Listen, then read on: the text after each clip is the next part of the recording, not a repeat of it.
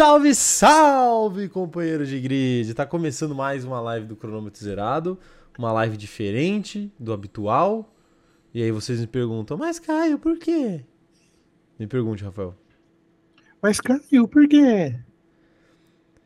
Porque a Vou até pegar o nome, vou, vou, vou até pegar o nome completo aqui. Posso pegar o nome completo? Pra... Companhia Paulista de Força e Luz, cara. É isso mesmo? Não é, não é Piratininga?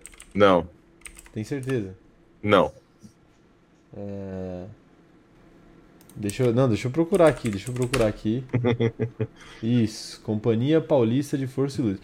Porque é o seguinte, ah, mas por que, que a live é de casa hoje? Pô, porque antes de mais nada eu gostaria de mandar tomar no cu a Companhia Paulista de. Como que é? Força. De Força e Luz. Quero mandar tomar no cu a Companhia Paulista de Força e Luz. Eu quero mandar tomar no cu o gerente da Companhia Paulista de Força e Luz. Quero mandar tomar no cu os funcionários da, da Companhia Paulista de Força e Luz. Quero mandar tomar no cu é, o Estado de São Paulo. Quero mandar tomar no cu o o governador Tarcísio, quero mandar tomar no cu o prefeito da cidade de São Paulo, que ninguém sabe a porra do nome, que é um filho da puta também. Eu gostaria Posso de mandar tomar no um, cu então? todas essas pessoas, pode estender mais um. A Enel também, né? Já a Enel também, a, a Enel também. Eu gostaria de mandar tomar no cu todo mundo que não tem a mínima consideração pelas pessoas do estado de São Paulo. Eu gostaria de mandar tomar no cu todas essas empresas, tá? Porque o que aconteceu hoje foi que a porra da CPFL cortou a porra da energia dos estúdios do cronômetro zerado sem nenhum débito a pagar. O cronômetro zerado não deve absolutamente porra nenhuma para a CPFL e a CPFL decidiu cortar a energia sem avisar ninguém dentro do estúdio. Eu estava dentro do estúdio, cortaram a energia comigo dentro do estúdio, eu saí, já tinham ido embora, não avisaram ninguém, não tocaram o interfone e cortaram a energia de uma sala que estava com energia em dia, estava com energia paga. Então eu gostaria de mandar tomar no cu todo mundo aí, todo esse rol de pessoas aguardem processo. Eu não tô de sacanagem. Tô muito puto de verdade. Simplesmente você acaba de desmonetizar essa live, velho. Hoje não vai, hoje vai trabalhar de graça. Hoje foda-se, hoje foda-se. Porque, mano, na moral, isso me deixou muito puto. Uh, a energia tá paga. Eu mandei, eu, eu, eu, até, eu falei assim, porra, mas como assim? Eu paguei semana passada. Mandei uhum. uma mensagem lá no, no WhatsApp automático desses filhas da puta. E a resposta foi: parabéns, você não tem nenhuma conta em débito. Porra, se eu não tenho nenhuma conta em débito, por que, vocês cortaram a porra da energia então, seus filha da puta? Meu Deus, velho. Caralho. Tô puto, tô puto. Bom dia. Pra você. Bom dia, Tata Dito isso, bom, bom dia. bom dia. É, gostaria de dizer que, apesar de tudo isso, eu uhum. consegui dar uma breve risadinha com a presença de Luca Doncic no chat. É, perfeito. É, se, se comunicando em esloveno, né? Sempre bom, sempre bom ressaltar. É, cada um se comunica com as armas que tem, né? Eu, eu venho aqui xingar a CPFL no meu podcast. É, é o máximo Mas, que eu posso fazer. Vale ressaltar que é uma honra ter o atleta Tesouro e que Luca Doncic aqui nesse chat, ah, porque claro. eu sei que você é muito fã e eu também sou muito fã, então, porra, fico muito feliz aí com essa presença ilustre no chat. Certamente, certamente. Ó, Luca Doncic, ó, Luca Doncic usou o tradutor aqui. Aparentemente que ele falou, eu gostei do desse fato pelo simplesmente entretenimento gerado pelo Rage. Continua assim. é, você é Luca Doncic. Você gostou disso porque você não mora aqui no Brasil, né? Aí você não, você não tem que lidar com a CPFL. Mano, a gente ficou sem energia nas, é, na sexta, sábado. Na sexta e no sábado, né? Na sexta e no sábado por causa da, da, da Enel. E sábado, agora sim. CPFL. Ah, Foi que companhia de energia. É, sinceramente, vou falar um negócio pra vocês aqui. Só, só posso trazer, trazer, um último comentário antes da live? Pode, pode trazer. Você é, teceu aí seus xingamentos ao prefeito de São Paulo? Sim, sim. O prefeito de São Paulo está cogitando cobrar uma taxa dos moradores paulistanos para poder passar os cabos de energia de maneira subterrânea. Ah, então, pô, é, que aparentemente ele não recolhe imposto suficiente. Mano, exatamente. Então ele vai ter que cobrar uma taxa extra é claro. para poder fazer isso, porque infelizmente a prefeitura do estado de São Paulo não tem aí, infelizmente, um recurso financeiro para isso. Ah, eu fico com uma, uma, uma, dó aí, né? Porque, pô, São Paulo é uma cidade tão pequena, né? E aí faz todo sentido que São Paulo não tem dinheiro, né? Uma cidade pequena, claro, quase não tem sim. habitante, né? Na América do Sul ali, Acho que não chega nem no, no, no, no top 20, né? Maior cidade da América do Sul. Né? Então, então, pô, realmente não, não tem, né? Não, não deve ser uma má gestão do que existe, deve ser exatamente a falta, né? Perfeitamente, sim. Enfim, mas tudo bem, né? Tudo bem. É, sorte que eu não moro em São Paulo, né? Espero que sorte. um monte de gente pague aí pra passar por baixo e quando eu for lá a cidade tá mais bonita. Perfeitamente. É, tá bom, né? O, o Luca Donte falando que Caio e meu mano Caio, Caio e meu mano Kairi são contra o sistema. É, é mal do nome, é Kairi. Caio é, Kairi, é. Né? Kairi. É. Kairi. Ai, ai, tá aí. Ó, um salve para todo mundo aqui, ó. Um salve pra Amanda Nogueira, pra Ana Heimberg, pra, pro Everton, quem mais? Pra Bia Paul, falando fuck companhia de energia e esse desgramento do prefeito de São Paulo, sem previsão uhum. e quando voltar a minha luz eu tô ficando louca já. Nossa senhora. Terça-feira, segue Bia, energia. Tá sem luz desde sexta, desde sexta-feira, cara. Que isso, faz uma semana já. Meu Deus do céu. É complicado. A gente deu sorte ainda, hein, atleta Rafael? Porque a, nossa a gente deu sorte, domingo, de fato. Né? Sim. Domingo de manhã já tava ok. É, mas foda-se, né? Que a gente usou, tipo, três horas da nossa energia, porque a gente saiu é. muito cedo pra ir pro autódromo, né? Então foda-se também. É, não foi nem domingo de manhã, né? Foi. foi é, sábado de madrugada. Sábado de madrugada, né? Domingo é. de madrugada. É. Salve pra Luca Doncic, pro Gabriel Sonda, pra Laís, quem mais? Pro Wesley, pra Bia, Beatriz Cane. Pode ser Bia, né? Beatriz é Bia também, né? Bi, Bia, Gabi, Gabi, Bia, Bia, Gabi. Falar igual o, o, o Cleber Machado. Machado. O assoalho da Williams tá por aqui também, mandando um salve canalhas. A Ana Furlan tá por aqui, mandando a Camila trabalhar. Quem é Camila, eu não sei. Mas Camila, não vá trabalhar, escute a live. Assista, escute, Perfeito. faça tudo. E se a Camila trabalhar na CPFL? Exato. É. O, a Ana Heimer tá mandando aqui, ó. Bom dia para todos, menos para Eslovênia e Lucas que terminaram. Oh, olha! Oh my god, não. Não. Não.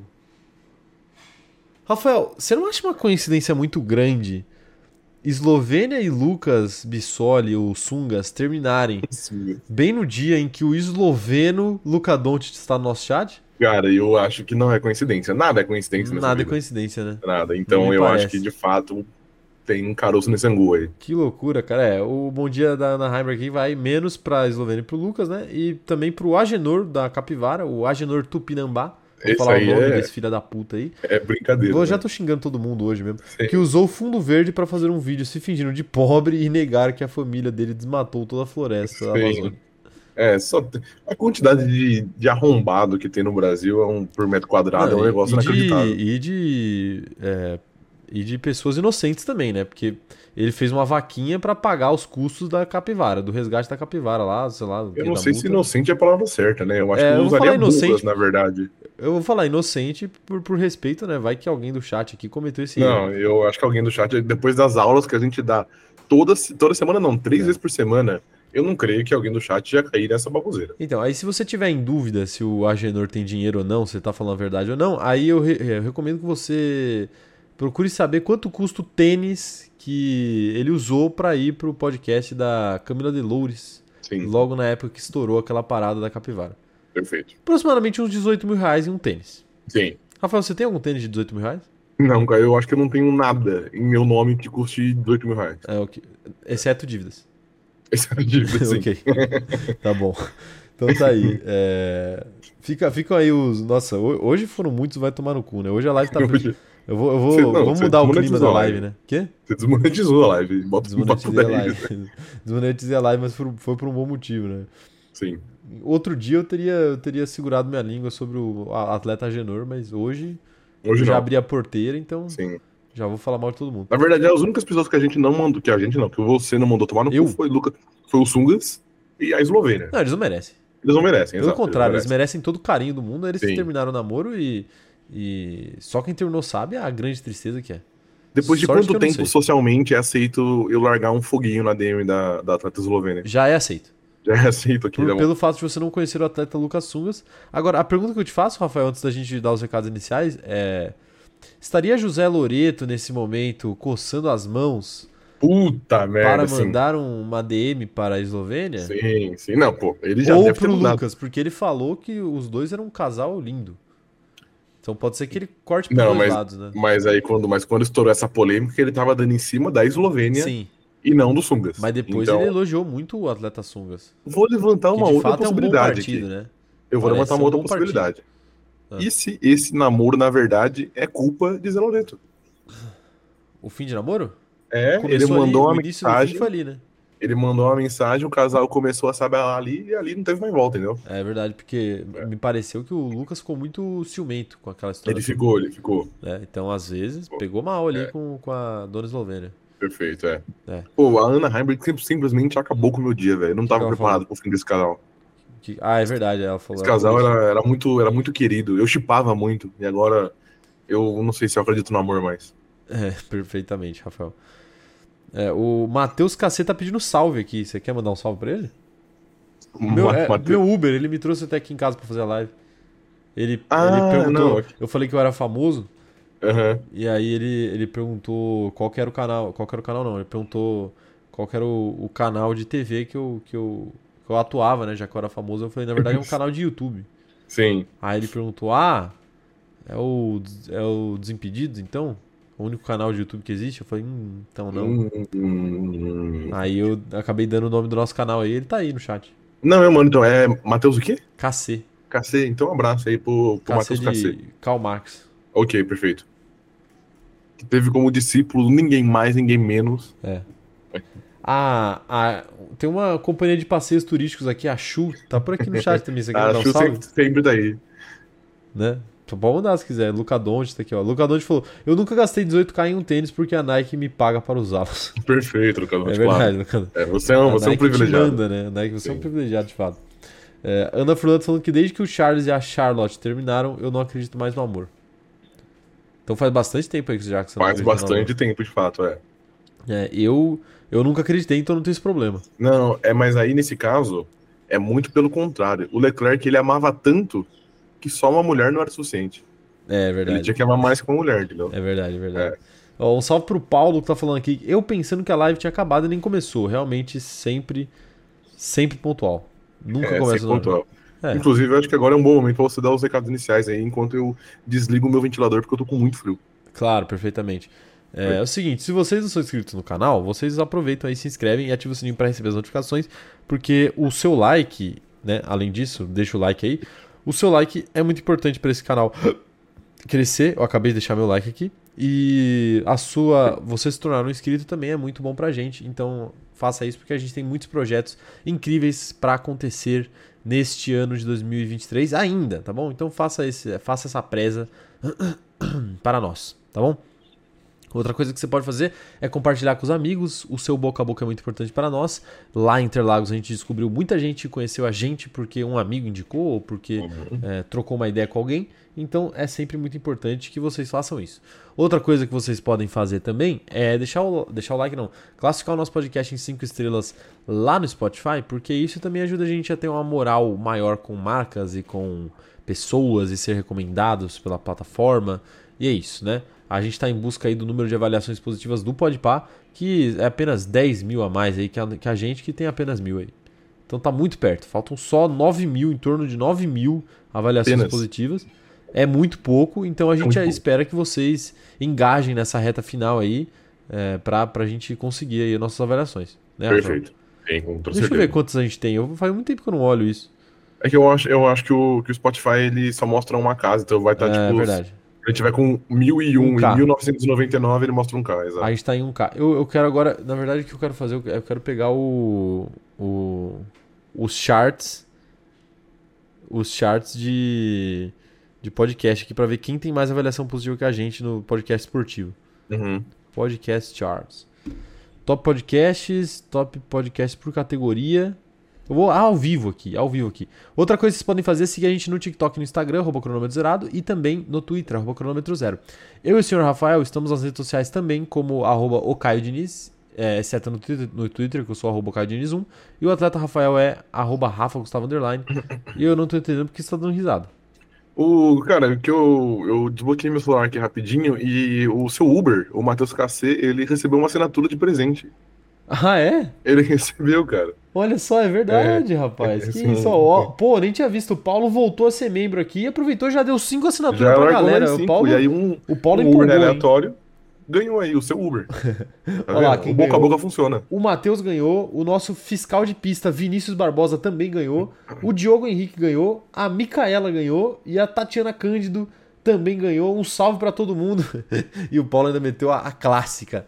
Tal. Hashtag é, Tintilápia. Tintilápia, hashtag Sim, Tintilápia. Pô, um salve pro Paulo. Paulo, muito obrigado. E todo mundo que virou membro aí, parabéns. Sejam bem-vindos. Parabéns. Quem, não, quem, quem precisar de ajuda aí pra, acessar as nossas vantagens, é só entrar em contato conosco. Perfeito. Não é, atleta Rafael? Sim, senhor Caio. É, tem, temos mais alguma coisa para ser falada aqui? Acho que já hablamos tudo, né? Já hablamos. Agora deixa eu ver. Na aqui. verdade, não. Posso, posso mandar um salve que a gente falou que ia mandar ontem, a gente não mandou? Pode mandar um salve. Queria mandar um salve aqui em nome do, do da Rapidão, cronômetro zerado um, Enterprises. Um comentário, um comentário antes. É. É, o cronômetro zerado tem mais avaliações positivas que o podcast de Renato Cariani, informei. Perfeito, eu acho que. Eu acho justo, tá? Vale ressaltar, justo. Eu acho muito justo. justo. O cronômetro zerado tem mais avaliações, muito mais avaliações positivas do que o linha de passe. Sim, aí eu já acho que é menos justo, mas também eu entendo porque a ESPN acabou. O cronômetro zerado tem menos do que o correspondentes Premiere. Esse daqui é forte. Tem mais que o do Virilha? Do Virilha? É, do Nem Virilha. fudendo, óbvio que não. A gente tem mais do que o Charla. É, ok. Ok. Mas o Charla tem um, tem um bagulho no Premiere e a gente não tem um programa na, na F1 TV. É, é. Que a Band não sabe o que tá perdendo, mas enfim. Sim. Enfim, Deus Enfim, posso, posso mandar meu salve, que é um salve especial, salve. na verdade, para duas pessoas. Pra Gabi Maff e pra Isabela Castro. Claro, claro. A gente claro. falou que ia mandar ontem e esquecemos, mas fica aí o salve. É, infelizmente, elas chegaram muito adiantadas no nosso encontrinho, do horário programado. Ah, infelizmente. Certeza. E como a gente chegou de maneira pontual, infelizmente elas não estavam mais lá. Mas fica aqui o salve retroativo para esse pessoal que tá sempre aqui também, né? É verdade. Eu conversei com a, eu conversei com a Gabi, não deu tempo de conversar com a, com a Isa ainda, mas vamos dar uma mensagem pra Isa também. Mas um beijo para vocês duas, tá? A gente queria ter encontrado vocês, mas infelizmente é, eu já falei isso aqui, né? Culpem Fernando Diniz que não resolveu o jogo do Fluminense antes da hora e a gente teve que ficar lá porque a gente estava numa ação publicitária. Sim, perfeito. É, então é isso. Perfeito, Sim. Rafael? Agora é só isso, agora pode começar a live. Agora pode começar a live, né? Então Sim. Então tá bom. É, o Matheus tá, tá, perguntando aqui como é que faz para entrar no grupo do Telegram. é, você tem que entrar aí na sua área de membro no YouTube e aí você acha o link, o Matheus. Eu não vou te explicar muito não, porque eu acho que você não merece. Você, tá, você chegou agora na live, você, um monte de companheiro de, eh, de grid mais, mais antigo aí na live, você não, você não merece explicações. Tá? Perfeito. Se for pra tirar dúvida, tem que tirar dúvida do pessoal que já tá com a gente faz tempo. Sim, exato. Brincadeira, gente, brincadeira. O Matheus, a gente só não vai tirar dúvida dele porque a gente não gosta dele. Mas você, você, você aí, da, da, de casa, eu gosto. Então a gente tira a sua dúvida. Perfeito. Rafael, o que, que nós vamos fazer hoje?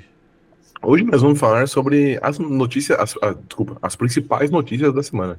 Claro, e uma dessas principais notícias não é a companhia de força e luz aí fudendo o cronômetro zerado. Não. Com força. Infelizmente não é. é o, alguém, alguém disse, disse, disse no chat aí que CPFL era é, Companhia Paulista fudendo a live. Isso. Aí a informação. Caralho, forte. Parabéns aí pela presença de espírito aí da, da rapaziada do chat. Gostaria de ter essa. Gostaria. Me dá um pote. Gostaria de banir Ana Heimer. Eu vou dar mod, hein? Cadê? Como é que dá mod aqui? Se prepare, Ana Heimberg. Pra quem que você vai dar um mod? Pro Matheus. Ah, pro Matheus? Matheus Cacê, esse cara aleatório que apareceu na, na live aqui. Pode gerenciar pra lá. Tá aqui. Tô. Tá lá, tá lá. Agora, agora temos um novo mod. Está nascendo um novo mod. ai, ai. Ana Hamilton aqui de novo não. de novo não? Ela já foi banida? Eu acho que já, acho que ela foi banida. É, ela não sabe por que ela foi banida, né? Mas ela, ela Quem sabe que ela merecia. sabia porque tava banida. É, ele sabia porque tava banida, exatamente. Vamos falar de Hamilton para começar a live de hoje, então, Vamos, Rafael? Já que a gente vai falar das principais notícias da semana, uhum. o Hamilton é sempre muito, uma notícia muito relevante, né? Qualquer coisa que envolva o nome do patrão é sempre algo muito relevante. Pessoal, o, o, operador de câmera tá, tá, feliz no chat agora porque ele tem o, tem o poder de moderador até de casa, né? Tá feliz agora, tá feliz agora. Sim, o nome do operador de câmera é Matheus. Ok, agora já tá, agora já é de conhecimento público, mas o Sim. sobrenome vocês não vão saber. É, perfeito. E ele é Uber. É. Ele é Uber. São as informações que vocês vão ter é, por enquanto. Ele é Uber, ele chama Matheus. E o KC do sobrenome dele diz respeito a Karl Marx. Isso, perfeito. Né? Tá bom. É, agora vamos, vamos ler a notícia do Hamilton aqui, atleta Rafael. Hamilton faz previsão nada animadora para a Mercedes nos próximos anos. Meu Deus do céu. Heptacampeão acredita que a Red Bull ficará na liderança por mais algumas temporadas. Tá certo o Hamilton de estar tá pessimista, atleta Rafael? Eu acho que ele tá certo de estar tá pessimista, mas não no ponto que ele aparenta estar. Eu até okay. concordo com ele quando ele fala que a Red Bull deve continuar na liderança, porque a mesma coisa que eu disse ontem da McLaren, eu acho que vale para a Red Bull. É, o ano que vem vai ser meio que uma continuação desse ano, então a Red Bull, se ela tá à frente hoje, se ela não fizer nada de muita atrocidade aí fora da temporada, ela deve continuar na frente. Então nessa parte aí eu concordo. Mas, por exemplo, eu acho que a Mercedes consegue sim dar uma elevada e às vezes está mais competitiva. Às vezes não necessariamente a ponto de vencer o título, mas a ponto de brigar um pouco mais do, do que ela briga hoje, de brigar por vitórias. Porque a Mercedes hoje ela brigou em. Ela brigou por vitórias em quantas provas esse ano? Uma, duas, no máximo. É, uma. Eu acho que uma só. Então, assim, eu acho que dá para dá pra evoluir mais que isso. A gente viu, por exemplo, a Aston Martin dando um grande salto de uma temporada para outra do ano passado para esse ano, no caso. Obviamente, Sim. foi um caso muito específico, e era um ano que o regulamento ainda estava meio que em mudança por conta dos assoalhos e, e etc. Mas eu acho que sim, a Mercedes é uma equipe competente e eu acho que ela pode conseguir, conseguir evoluir. Então, assim, eu entendo ele falar que a Red Bull deve continuar na frente, porque eu acho que isso é meio, é meio provável. Mas eu também entendo que a Mercedes pode sim dar um salto e chegar um pouquinho mais perto, às vezes superar a McLaren e chegar um pouquinho mais perto da Red Bull. Hum. Então, até porque a Mercedes eu li que eu acho que foi, o Toto Wolff falou que o GP do Brasil foi muito bom para eles definirem o conceito que eles querem para o carro do ano que vem. Então, assim, é, eles vão aparentemente para uma parada diferente, uma parada nova, e essa parada nova pode ser que pode ser que dê certo. Então, eu entendo o pessimismo, mas eu não acho que é tão ruim assim como ele acha que é. Ok. eu tô dando risada aqui porque simplesmente Charlotte Cine apareceu aqui no chat. Ok. Dizendo, Hi boys, I'm here because Mari told me a lot about you on Instagram. Okay, Estou então... aqui porque a Mari me falou muito sobre vocês no Instagram. E sobre o Charles, o nosso relacionamento acabou por causa do dano que a Ferrari fez a ele. Meu sweetie é, tava. Que? O associado. ele tava tão mexido que ele saiu prematuro. Não entendi o que a Charlotte quis dizer com isso. Certamente deve ser alguma expressão aí porcamente traduzida no Google Tradutor pelo, pelo gênio que fez esse perfil aí, mas a gente fica feliz aí com a participação da ex-namorada de Charles Leclerc no chat. Ok, perfeitamente. Eu fico, fico feliz. É, Charlotte, é, are you single? Ah, ok. Ah, Justo. Só pra, só, só pra saber. É aqui. É importante, importante. Responde é, claro. aí, Charlotte. Charlotte, answer him. o Lucas Freire tá por aqui mandando um oi. Oi, Caio Rafa, e ele tá nos agradecendo aqui porque ele continuou com o projeto dele, que ele tinha pedido nossa opinião no chat outro dia. Uhum. E falou que postou o primeiro vídeo. Queria agradecer pelo apoio que a gente deu, que ajudou muito. Okay. Pô, Lucas, a gente fica feliz que, que tenha ajudado, cara. Manda o, manda o link do vídeo aí no, no. É que não dá pra mandar o link do vídeo, né? Manda o seu arroba aí no chat de novo. Eu sei que você tinha mandado a última vez, mas manda de novo aí pra gente conferir lá seu vídeo. E, pô, que bom, a gente fica feliz aí que, que deu certo. Demais. Posso é. trazer uma informação? Pode trazer uma informação. A Charlotte Cine ganhou uma assinatura de o Iago é, porque o Iago mandou cinco assinaturas de presente pra rapaziada. Um salve pro Iago, tamo junto, Iago. E é o seguinte, olha lá quem recebeu. A Charlotte, lógico, né? Mano, Lógico esse, que ela ia receber. Esse chat é, é, eu acho que é o, é o que tem a maior taxa de membros por, por pessoas gerais no chat. É, é exato, exato. Ninguém fica aqui mais de três minutos sem virar membro, velho. É impressionante. Ninguém fica, cara, ninguém fica lá. Além da Charlotte, é, a Cláudia Marinho também recebeu. O Vitor o Vitor HM Santos também recebeu. O Leonardo Ugiete também recebeu. Todo mundo aqui virando membro. A Manu Platner também. E o Iago tá só soltando um bom dia para todos. Bom, bom dia, dia Iago. Iago. Muito obrigado por essa assinatura de presente. Um salve para você. E um salve especial, claro, para a Charlotte Cine, que virou membro. Aqui, palmas, palmas para Charlotte. Virou membro aqui, cinco minutos no chat. Primeira vez ela conseguiu virar membro. Impressionante, né? Impressionante. Ah, meu Deus do céu. A Ana Andrade falando que a Charlotte já chegou ganhando membro. É, o Marco falou: cheguei atrasado, mas cheguei. Boa tarde. Boa tarde, Marcos. Você chegou numa ótima hora, cara. Chegou numa ótima hora, né, Atleta Rafael? Sim. Ai, ai. O, o Charles Câmara falando aqui, ó. O que o Lewis criticou foi a estabilidade de regulamento de quatro anos que a FIA aceita por exigência das equipes que não querem gastar com mudanças drásticas a cada um ou dois anos, por exemplo. O Lewis criticou isso. Olha, é, eu vou ler as aspas do Lewis aqui para a gente ter mais material para discussão, né? Agora que a gente já debateu aí uh, o que a Charlotte fez aí no chat. É... Mas eu tinha ouvido um boato, que eu não sei se é um boato de fato, mas que a, a FIA já estava protocolando uma espécie de pedido aí para adiantar a mudança de regulamento. Eu não sei se procede ou se eu caí numa fake news. Eu você acho sabe? que você, você tem alguma cara. informação, Rafael? Eu não tô sabendo nada disso, não. E eu ouvi, ouvi esse boato aí. Ouvi esse boato aí, possivelmente por medo. Não medo, mas possivelmente pela Liberty Media estar sentindo no bolso o, a dominância da Red Bull. O que eu acho que aí sim eu não, não faz tanto sentido assim. Eu não acho que deu tempo de sentir no bolso, não. Eu acho que essas mudanças de, de regulamento da Fórmula 1 normalmente são bem programadas e, e, tudo mais. Então, assim, adiantar eu acho que seria muito provável. Se fosse, se a notícia Adiar, fosse de, né?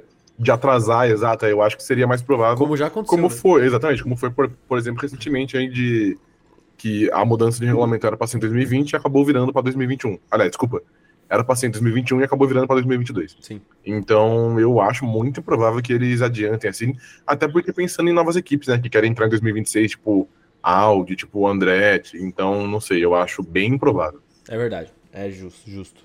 É... A Thay Cavalcante chegando aqui no chat, um bom dia para ela, bom dia também para Ingrid, que também chegou agora, a Laura também, que falou que entrou só para ver a Charlotte. É, Laura, agora uhum. já foi, né? A Charlotte já, já, já virou membro, não sei se ela vai, vai voltar ainda mais. Né? Sim. Ela já ganhou o que ela queria, né? Uhum. Biscoito. Um biscoito. E, seja, uma, e uma membership. É, uma membership. Uma membership. É. ah, meu Deus, é cada coisa. É de Lucadonte a Charlotte 5 minutos. Uhum. Deixa eu ler as aspas do Hamilton aqui. É o seguinte. É, ele, ele falou das dificuldades que ele, que ele teve no Brasil e. E sobre a vantagem da Red Bull. Ele, ele falou o seguinte, ó.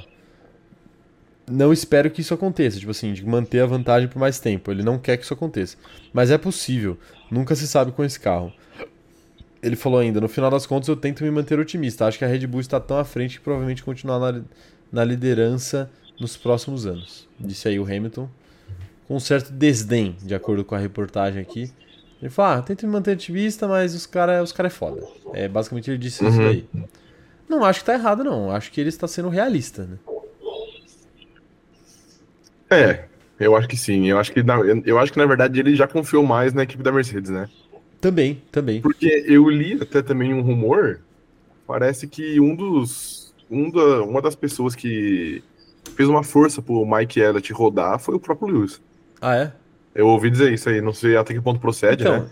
Mas é. eu ouvi dizer isso aí. Ele com certeza tem força de bastidor para fazer isso acontecer. Uhum. Agora, a, que, a questão é, é sobre essa equipe da Mercedes, né? Que é o mais grave. Porque, tipo assim, a Mercedes tinha uma equipe multicampeã e ela foi desmontada por outras equipes, né? Sim, inclusive muito pela Red Bull, que hoje, querendo ou não, é. é a equipe que tá dominando aí. E a Aston Martin também, que é uma outra Aston Martin também, sim, levou Começou bastante. o ano muito bem, né? Uhum. O Alonso, inclusive, ainda é o piloto com mais pódios depois de Max Verstappen na temporada. É... é, mas não, não, tem o Pérez, tem o Pérez. É, mas, ah, enfim, okay. mas enfim, o terceiro é o piloto não Red Bull Red Buller com mais pódios na temporada. Pódios, uhum. Então, então, tipo assim, tem, tem tudo isso, né? E, e a Mercedes tá, tá capengando. Perdeu gente pra Williams, perdeu gente pra Aston Martin, perdeu gente pra Ferrari, perdeu gente tá pra pass... Red Bull, perdeu gente pra todo mundo. Ela tá passando por uma reformulação meio forçada, né? Ela, é. ela não queria fazer isso, mas ela tá tendo que fazer. Sim, sim. E aí acontece isso, né? Porque pessoas não é, não é só engenheiro de fábrica que saiu, é gente gente grande também, né? Uhum. O, o, James Vowles, né, que foi para para Williams. É, pra Williams era um cara, pô, é, ele era o cara das notícias ruins na Mercedes, né? Sim. Ele que chegava no rádio do Bottas lá e falava, Walter, esse James Deixa mamou. o Lewis passar aí que você Exato. mamou, exatamente. então, tipo assim, esse cara que fala com o piloto, geralmente ele tem uma importância razoável, né? Sim. E, e o James Wallace tinha essa importância, tanto que recebeu um cargo de chefia lá na Williams, né? E, e aparenta estar fazendo um bom trabalho. Uhum. Então, você achar substituto para isso não é fácil, né? É, de fato, não é fácil. E a Mercedes aparenta estar sofrendo, né? Porque é. É, o carro que eles construíram em 2000, 2022 Principalmente em, em 2022. Em 2023 eu acho que até um carro aceitável, mas do ano passado era complicado. É que eu acho que é, o carro desse ano é meio que uma continuação do ano passado, não tem como, né? É, só que melhor, né? Só que bem melhor. Não, não, claro, melhorou. É, é isso que eu tô falando. Tipo assim, é uma continuação, tipo, é, evoluiu, não, mas é uhum. é uma continuação. Então, tipo assim, sim. não deixou de ser o que ele, o que ele nasceu para ser, entendeu? Seja, então, mas eu acho que pro ano que vem vai, ele vai deixar. Você acha que, que vai dar o um passo? Eu acho que eles vão. Eles, eu, eu vi até, puta, eu não sei qual página que foi. Eu acho que foi o Mercedes AMG Brasil lá. ele tava meio que relatando que, tipo, quais, quais características do carro do ano passado ainda estão presentes no carro desse ano e que e aí eu, eu olho essa frase eu vi a frase do, do Toto Wolff falando que eles vão para um outro para um outro conceito no ano que vem então acho que eles vão tentar se distanciar ao máximo do que foi o carro do ano passado e desse ano e tentar fazer algo mais próximo do que é sei lá a Red Bull a uhum. McLaren a Ferrari é. etc pô até porque é a Mercedes deu o braço a torcer, acabou com, acabou com os Zero Pods no meio dessa temporada. Uhum. E assim, por mais que você mude o conceito do carro no meio da temporada, não dá para abrir mão completamente do que foi o, a ideia inicial da parada, né? Fica como herança. Fica como fica uma herança maldita uhum. aí no carro e eles precisam se virar para fazer o negócio funcionar. Sim. Então, acho que talvez ano que vem, começando é, essa transição de conceito. É, essa transição de conceito logo no começo do ano, né? É um caminho interessante, é o caminho certo, é um né? Caminho Na verdade. Exato. É. Exato. Tá aí, né, Rafael? Tá aí. Quero ver o que a tá galera tá, falando aqui também, ó. O, a Ana falando, ele, ela pode me dar uma chance. O que ela tá falando? Tá falando da, da, da, da Charlotte. Charlotte. O Dallas tá falando aqui, ó. Se o Wallace demitir o Logan Sargent, ele também vai virar brasileiro. Esse cara faz diferença. Por quê? Ah, Porque de... o Drogovic vai? É, eu acho, eu acho que seria para entrar o Drogovic. É, mas o Sargent pontuou, ficou em 11 no Brasil, as coisas estão sorrindo para ele agora. E, e, digo mais, relatos dão conta que o Logan Sargent foi muito simpático. O Logan Sargent e seus mecânicos aí foram muito simpáticos aí com a torcida brasileira. Hein? Então, Simpatia Logan Sargent. Emprego, Rafael, por uma hum, às, às vezes pode não dar emprego, mas ele garantiu um lugarzinho especial no coração de todos os brasileiros principalmente aí da atleta Ana Heimberg, que é a maior fã de Logan Sargent no mundo. Ela é fã, é grande fã, e mas mas será que um lugarzinho no coração dos brasileiros é aquilo que o Logan Sargent precisa para a carreira dele agora? Às vezes não é o que precisa, mas é o que dá para fazer também, né? É. Às vezes a gente, a gente tem que entender a nossa limitação, né? É, é uma parte importante do ser humano. É importante, é importante, é importante você saber sim. até onde você pode ir. Exatamente, senão é fica puxado. É verdade. É, bom, espero que a, a Williams continue então com uma grande simpatia dos brasileiros. É, principalmente aí com o Felipe Drogovic na lineup de pilotos. Pode ser, ok, tá bom. Tá bom. Ah, ela, às vezes ela pode sacar o álbum e ela deixa o Drogovic start. É, mas é, bom, é... é bom que o Logan Sargent pare de, de, de, de, correr na Fórmula 1, que aí ele, ele pode vir aqui aproveitar o amor dos brasileiros de férias sem ser incomodado no shopping, né? Perfeito, sim. Ele já não é, né? Convenhamos. É, não, ele já não é, de fato. Mas, mas ele tira mais fotos que o Ramon Dino. Hum, não, não tira. Tira, tira. Não tira. Sabe tira. por quê? É. O Ramon é gigantesco, cara. Ele chama é, muita não, atenção, ele não passa batido em lugar nenhum. Isso é verdade. Né? Agora, é verdade. ele não. Não, ok. Mas é, é bom ainda, acho que tira mais. Você ainda acha? Cara, eu quero muito te dar uma informação que eu quero ver o seu react ao vivo.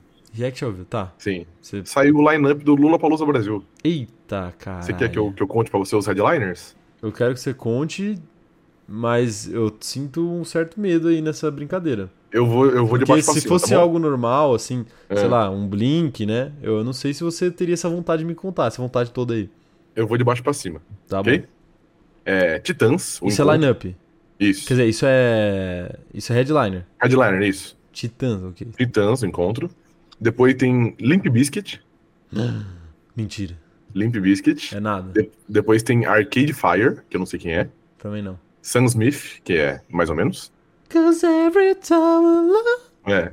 Tem Paramore, da nossa querida Hayley Williams. Ah, é, pô, mentira, da hora. Sim. Cisa.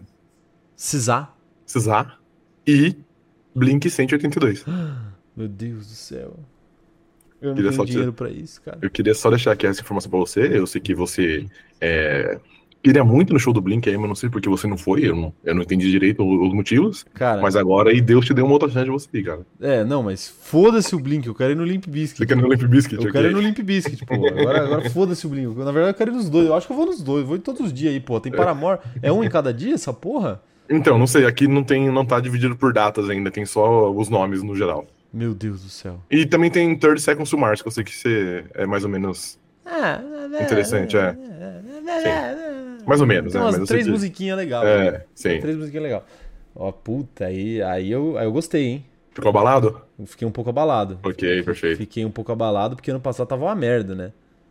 É, de fato tava, tava meio paia. Tava bem, bem merda, né? Tava Agora, paia, a sim. grande questão é É, em quantas vezes parcela? Essa é a grande ah, questão não, aí. Perfeito, ok. Em, quanto, em quantos meses eu posso me endividar okay. para eu comparecer ao Lula Palusa? Sim, perfeito. Será que vai ser de novo no mesmo final de semana da Fórmula E, da gloriosa Fórmula E? Cara, é 22, 23 e 24 de março. Jesus. Ok. Jesus. 24 de março, tá bom. É, falta tempo ainda. Mas a, vai abrir, ingresso, abrir ingresso pra vender já já, né? Tem, provavelmente. Ah, maravilha, né? Eu, eu, quase não fiz dívidas no cartão de crédito aí nesse mês de GP de São Paulo, né? Oh, ótimo. É. Tem, tem previsão de, de vendas aí?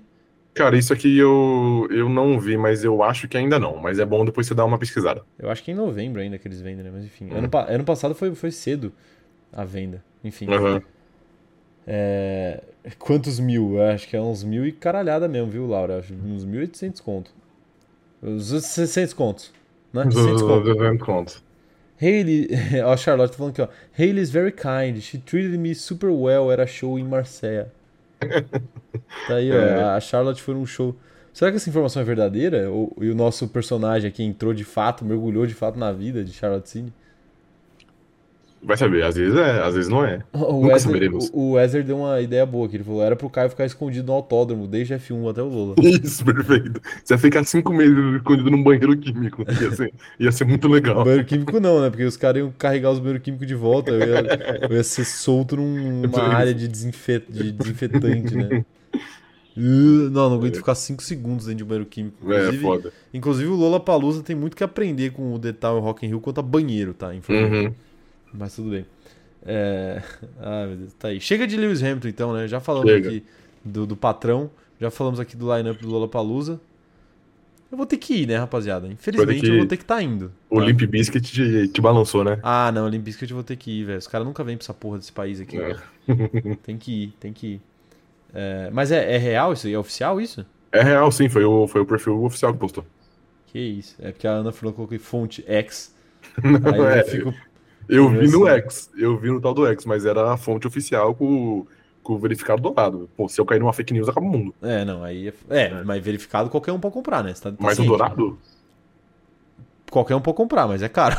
É, então, é muito caro. Que... Não, não, mas é, mas é a conta oficial de fato, tá bom? É porque sabe como funciona o verificado dourado? Fica a é. informação aí pros companheiros de grid. É completamente inútil, né? Mas o, o verificado dourado ele funciona assim: você. Se você tem uma empresa com filiais, você pode comprar o verificado dourado e aí o verificado dourado te dá direito a um número X de verificados para outras contas, entendeu? Hum, não sei se é um número ilimitado, mas é ridiculamente caro. É tipo papo de mil reais. Tipo, mil reais, tipo, três mil reais o verificado dourado por mês, assim. Entendi, ok. É um negócio bem, bem carinho mesmo. O Elon Musk caprichou aí no preço. É, só uma informação, eu aí acho cê, que os ingressos... Você coloca como um verificado afiliado, entendeu? A sua conta principal. Entendi. É, eu acho que os ingressos já estão à venda, tá? Então recomendo que você faça isso pós-live, se você quiser. Já? Eu acho que sim. Mano, como, como assim? Tá à venda já, rapaziada? Eu acho que tá. Descobre aí, descobre aí enquanto eu leio a próxima manchete tá, aqui. Pode, pode ver, né? Sprints da Fórmula 1 não funcionam para pilotos, fãs ou equipes, diz chefe da Red Bull. O chefe da Red Bull é um dos maiores críticos do paddock ao formato, assim como o Verstappen.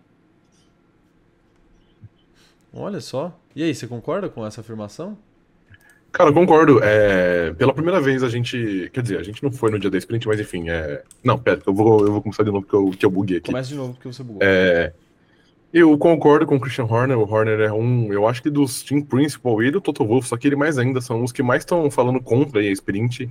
É, o Horner, inclusive, no GP de Austin, a gente disse aqui, ele sugeriu o grid invertido e nesse fim de semana o Hamilton é, concordou com ele, né? Uhum. Ele falou que acha também que o grid invertido pode ser um bom caminho para sprint. Então, sim, eu, eu, eu concordo. Eu não acho que a sprint é legal para os pilotos. Os pilotos falam mal constantemente. E, de novo, só o nome grande fala, que é o Christian Horner fala mal, o Toto Wolff fala mal, o Verstappen é um que também não, não perde a oportunidade de falar mal da sprint. E, assim, eu acho que também, para quem vê da, da televisão, eu acho que é chato. Obviamente é legal ali, porque tem uma largada, etc. Mas a gente sabe que não é a coisa mais animada do mundo também, então eu acho que perde valor. No fim das contas, eu acho que a sprint só é legal para quem tá no autódromo. Sim, sim. Porque aí sim, pô, porque aí você não tem um treino livre, aí você tem uma corrida ali mesmo, mesmo que seja bem curta, é um pouquinho mais interessante, tem um outro qualifying que meio que não vale muita coisa, mas vale mais que um treino livre.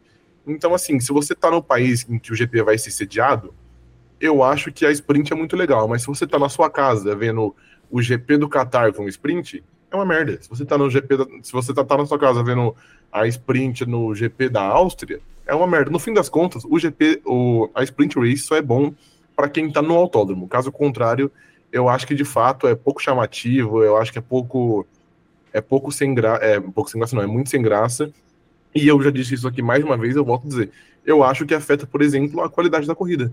Eu não acho que se tivesse três treino livre, a Mercedes ia ter um carro que estava derretendo. E talvez a gente tivesse uma briga mais acirrada pelo pódio. Mas será que a Red Bull ia tá, não ia estar. Tá, é...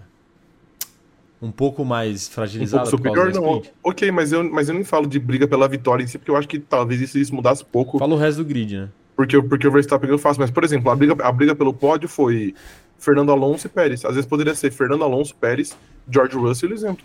Tipo assim, uma briga quádrupla, tá sim, tá ligado? Sim. Então, sei lá, eu tenho a leve impressão, e não sei se alguém pode discordar e você pode discordar, mas eu acho que a sprint race ela acaba afetando a qualidade da corrida, assim como foi, na minha, na minha opinião, no GP do Brasil, apesar de ter sido um GP interessante, e assim como foi, por exemplo, no GP do Azerbaijão, que para mim foi tipo a, a, a, mais clara, assim, porque. Não, ali, eles, ali atrapalhou. Ali atrapalhou eles achavam que, que o desgaste ia de uma maneira, ele foi de outra maneira, e no fim das contas teve que todo mundo andar em trezinho ali, porque senão ninguém chegava no fim da prova. Uhum. Então, não sei, eu acho que enquanto eles não repensarem o formato sprint, tentar testar um outro formato, eu acho que de fato vai ser pouco atrativo. Eu acho que vai ser pouco atrativo, na verdade, independente de qual formato. Se for com grid invertido, se for com grid de ponta cabeça, se for com a puta que pariu. Mas eu acho que eu acho que nesse formato é ainda pior. Entendi. Cara, eu, eu só discordo de você quando você fala que atrapalha a corrida. Eu acho que de fato é, no Azerbaijão atrapalhou, mas é, eu, não, eu não acho que é batata que vai atrapalhar todas as vezes, entendeu? Uhum. Eu acho que em, em, lugares específicos, assim, vai acabar atrapalhando, mas, mas não sempre. Acho que não, não vai ser algo recorrente, assim.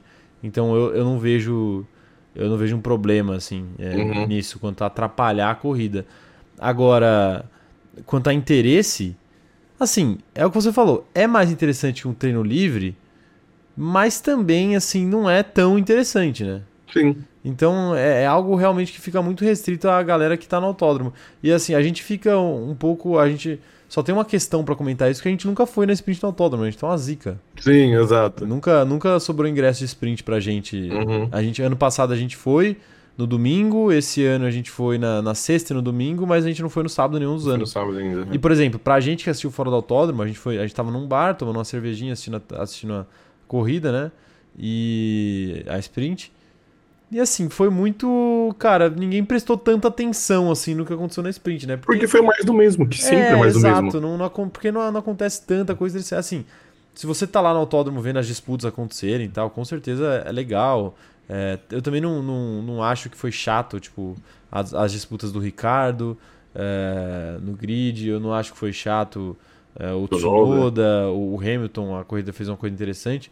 Eu até acho que a sprint no geral, como sprint no Brasil, foi, foi legal também desse ano. Uhum. Mas é aquela coisa, é legal, mas não vale nada, né? E aí quando não vale nada, você fica meio tipo, ah, ok, né? Então é isso. Sim. É por isso que a gente fala aqui, fala, pô, se for pra não valer nada, que seja um bagulho mais doido, que seja um, um, é. um grid invertido, que seja uma Exato. coisa assim, né? Sim. É, então, então só é que eu acho que agora parece que eles, que eles gostaram desse formato, não na sequência de dias, mas tipo nas sessões que tem. Porque parece que é o que o interesse da Fórmula 1 para o próximo ano, além de aumentar o número de sprints, seria mudar a ordem das coisas. Então, na sexta-feira seria é, o treino livre 1 e o sprint shootout. Pô, mas isso faz muito sentido, né? E no sábado seria de manhã o, o de agora. Eu acho que de manhã era a sprint e à tarde era o qualifying. Ou vice-versa, não lembro a ordem. Isso eu acho, isso eu acho um erro. Mas, mas eu sei que era... antes. É, talvez seja. Mas eu sei que, que, o, que, o, que, o, que o interesse era inverter o sprint shootout com a, o, o quali. Aí o sprint e o quali seriam no mesmo dia. Mas faz todo sentido, assim. Eu acho que o ideal é que não dá, não dá para fazer isso. Você precisa de de você precisaria de três sessões em um dia. Acho que três sessões em um dia eles não fariam nunca, mas eu acho que uhum. o ideal seria é, fazer a, o qualifying da sprint e a sprint antes, um dia antes do qualifying do, da corrida. Sim. Né? É, então... Para as coisas ficarem na ordem. Porque hoje é uhum. é muito confuso, né? Tipo assim, é um qualifying, aí depois vai ter outro qualifying, e o que vale é o segundo, não é o primeiro, depois pra corrida o que vale é o primeiro, não o segundo. Foi um negócio Sim. confuso. Se você uhum. faz, tipo assim, ah, isso é qualifying pra sprint sprint. Aí fecha isso. Aí você faz qualifying pra corrida e corrida. Aí você fecha isso. Aí é Sim. é outra coisa, né? Uhum. Mas assim, o que seria. O que, o que poderia ser interessante de você botar o qualifying da corrida e a sprint no mesmo dia é uma coisa fuder a outra, né? Tipo assim, se um piloto bate no. Por exemplo, Leclerc enfiou o carro no muro no, no final do qualifying em Mônaco. Talvez ele garantiu apoio. Talvez ele não corresse na, na sprint. Uhum. Né? Ele poderia até ter tipo, feito a pole na sexta-feira. Ele não ia correr na, ele não ia correr na sprint. Sim. Ele ia é, resguardar o carro dele para poder tentar arrumar para corrida. Uhum. E vice-versa, né? Se a sprint for antes também, aí acho que é pior ainda. Imagina você bate o carro, toma um dano no carro, e aí você, não consegue é, correr no dia seguinte, ou você não consegue Sim. classificar para corrida, né? É. Só que aí, aí seria negativo, porque aí ninguém ia querer fazer nada na sprint, né? Você bota a sprint antes do qualify da corrida. É, mas os pilotos já não querem fazer muita coisa na então, sprint. Então, não, mas ia ser pior ainda, eu acho. Sim, é isso sim. É, eu acho que talvez voltasse para o que foi 2021 no caso de os pilotos terem que segurar com medo de comprometer, porque ainda como 2021 a sprint era também classificatória, então os pilotos tinham medo de arriscar, porque tipo assim, pô, se eu bater aqui, eu vou comprometer toda a minha corrida domingo, então eu vou é. pegar leve aqui e vou e vou na maciota. Talvez se isso rolar e de fato, talvez gere o mesmo efeito de, de piloto se segurando para não ter que fazer uma corrida de recuperação no domingo. Sim, sim, justo, tá justo. É, quero ver o que a galera acha. Manda aí no chat o que vocês acham aí da, das corridas sprint. É, ah, e agradecer a Ana Furlan também que mandou o link aqui do, do Lollapalooza. Estou na fila, informei. Olha aí, tá vendo? Vamos ver quanto é. Eu não sei nem quanto é, mas eu tô na fila. Uhum. Eu acho que deve ser uns 1.800 conto, igual era da última vez. Os três dias, né? É, os três dias. É, ok. É, só que aí os caras cobram assim, ah, é 1.800 reais os três dias e um dia é 1.100. Sim, tô ligado. Aí você fala, tipo, é, okay. eu vou comprar, eu vou nos três dias nessa merda. É, eu vou ter que ir nos três dias, tipo assim, Sim. assim, nossa, que problema não ter que ir nos três dias. É tipo, batata, batata giga por mais um centavo, senhor? Sim. Você tá comprando sua batata pequena aqui de 3 gramas, você quer uma batata giga por apenas mais um centavo? Você fala assim, porra.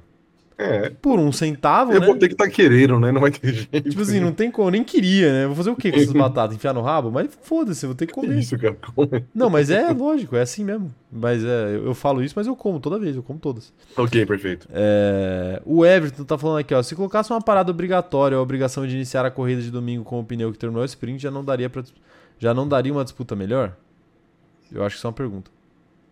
Pera, o que, que é? É que eu acho se colocasse uma parada obrigatória ou a obrigação de iniciar a corrida de domingo com o pneu que terminou o sprint. Parada ob obrigatória na sprint? Na sprint, na sprint. Nossa, eu acho que ia piorar, na real. Eu, eu acho que, tipo assim, o que ia acontecer não, ia ser um bagulho chato, porque o que ia rolar uhum. ia ser todo mundo fazer a mesma estratégia e todo mundo parar na mesma volta. Sim. E, e aí talvez até ia inibir disputas em pista. É, então. Só se alguém quisesse meter muito um louco e parar, tipo, na, na segunda volta para não ter que parar mais.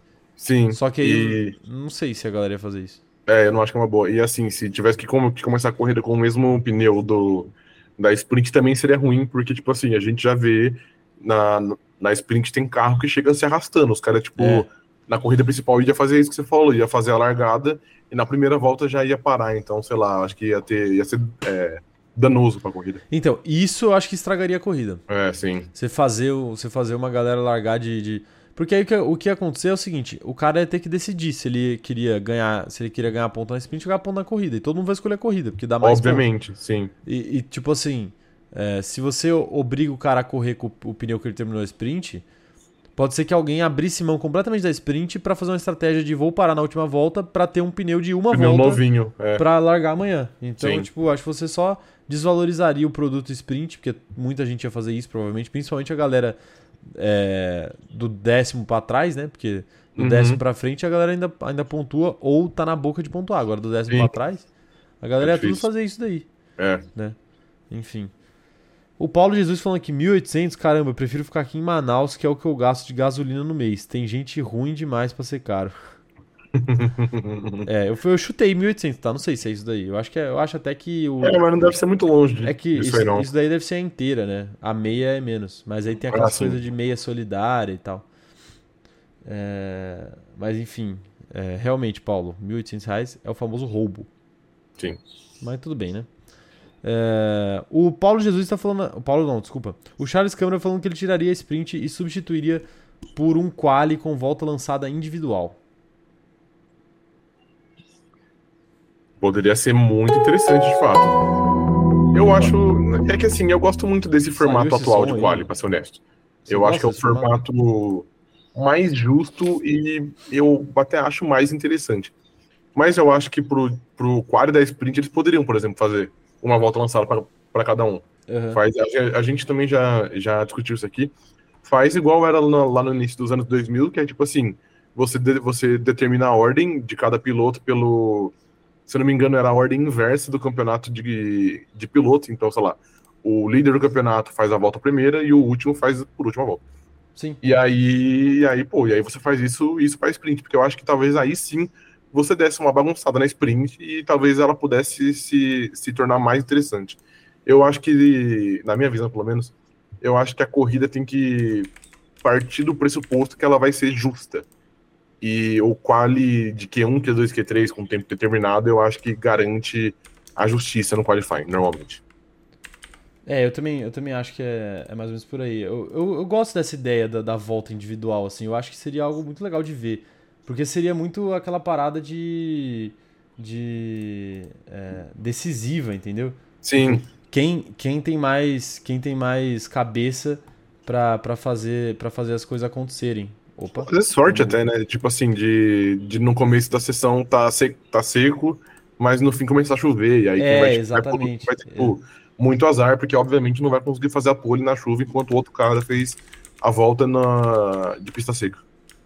Exatamente, exatamente. Eu acho que é, eu acho que é por aí. É... Quero ver a galera tá falando aqui no chat. A... O Iago tá falando, cuida... cuidado com o gemidão. É... Pô, tocou, tocou um negócio aqui que a minha, a minha fila entrou, né?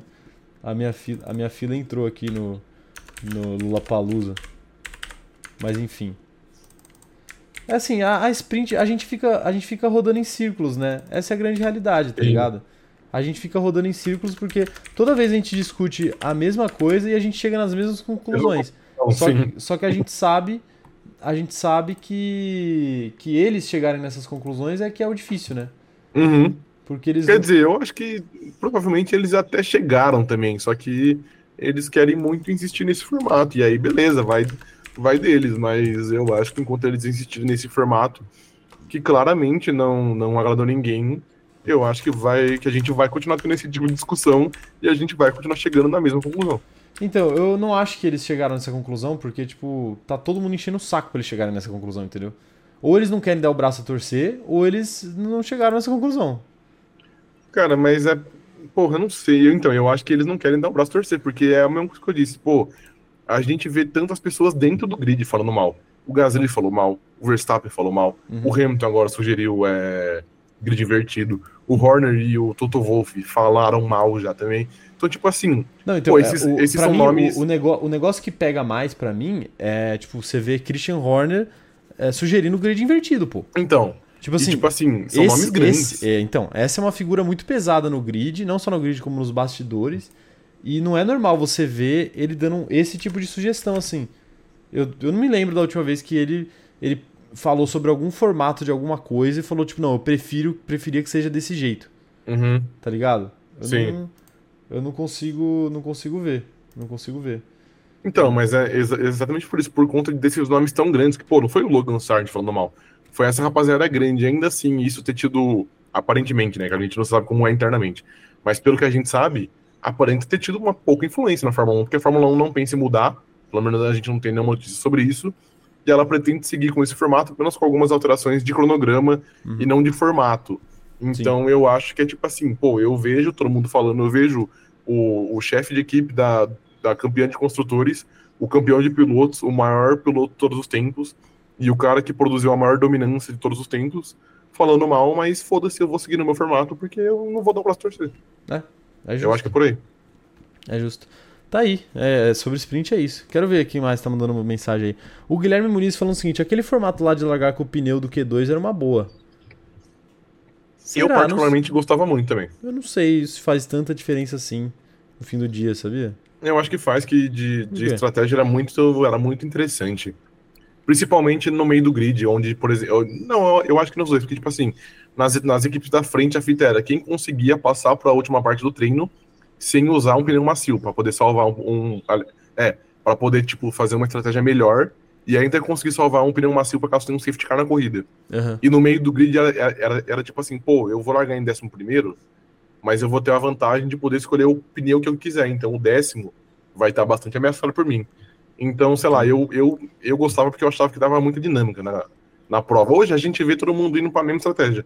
Todo mundo classifica de qualquer jeito, é. vai lá, escolhe o médio para largar e depois tenta pôr o duro para fazer uma parada até o fim. É, é isso mesmo, todo mundo faz a mesma coisa, né? Sim. De fato, de fato.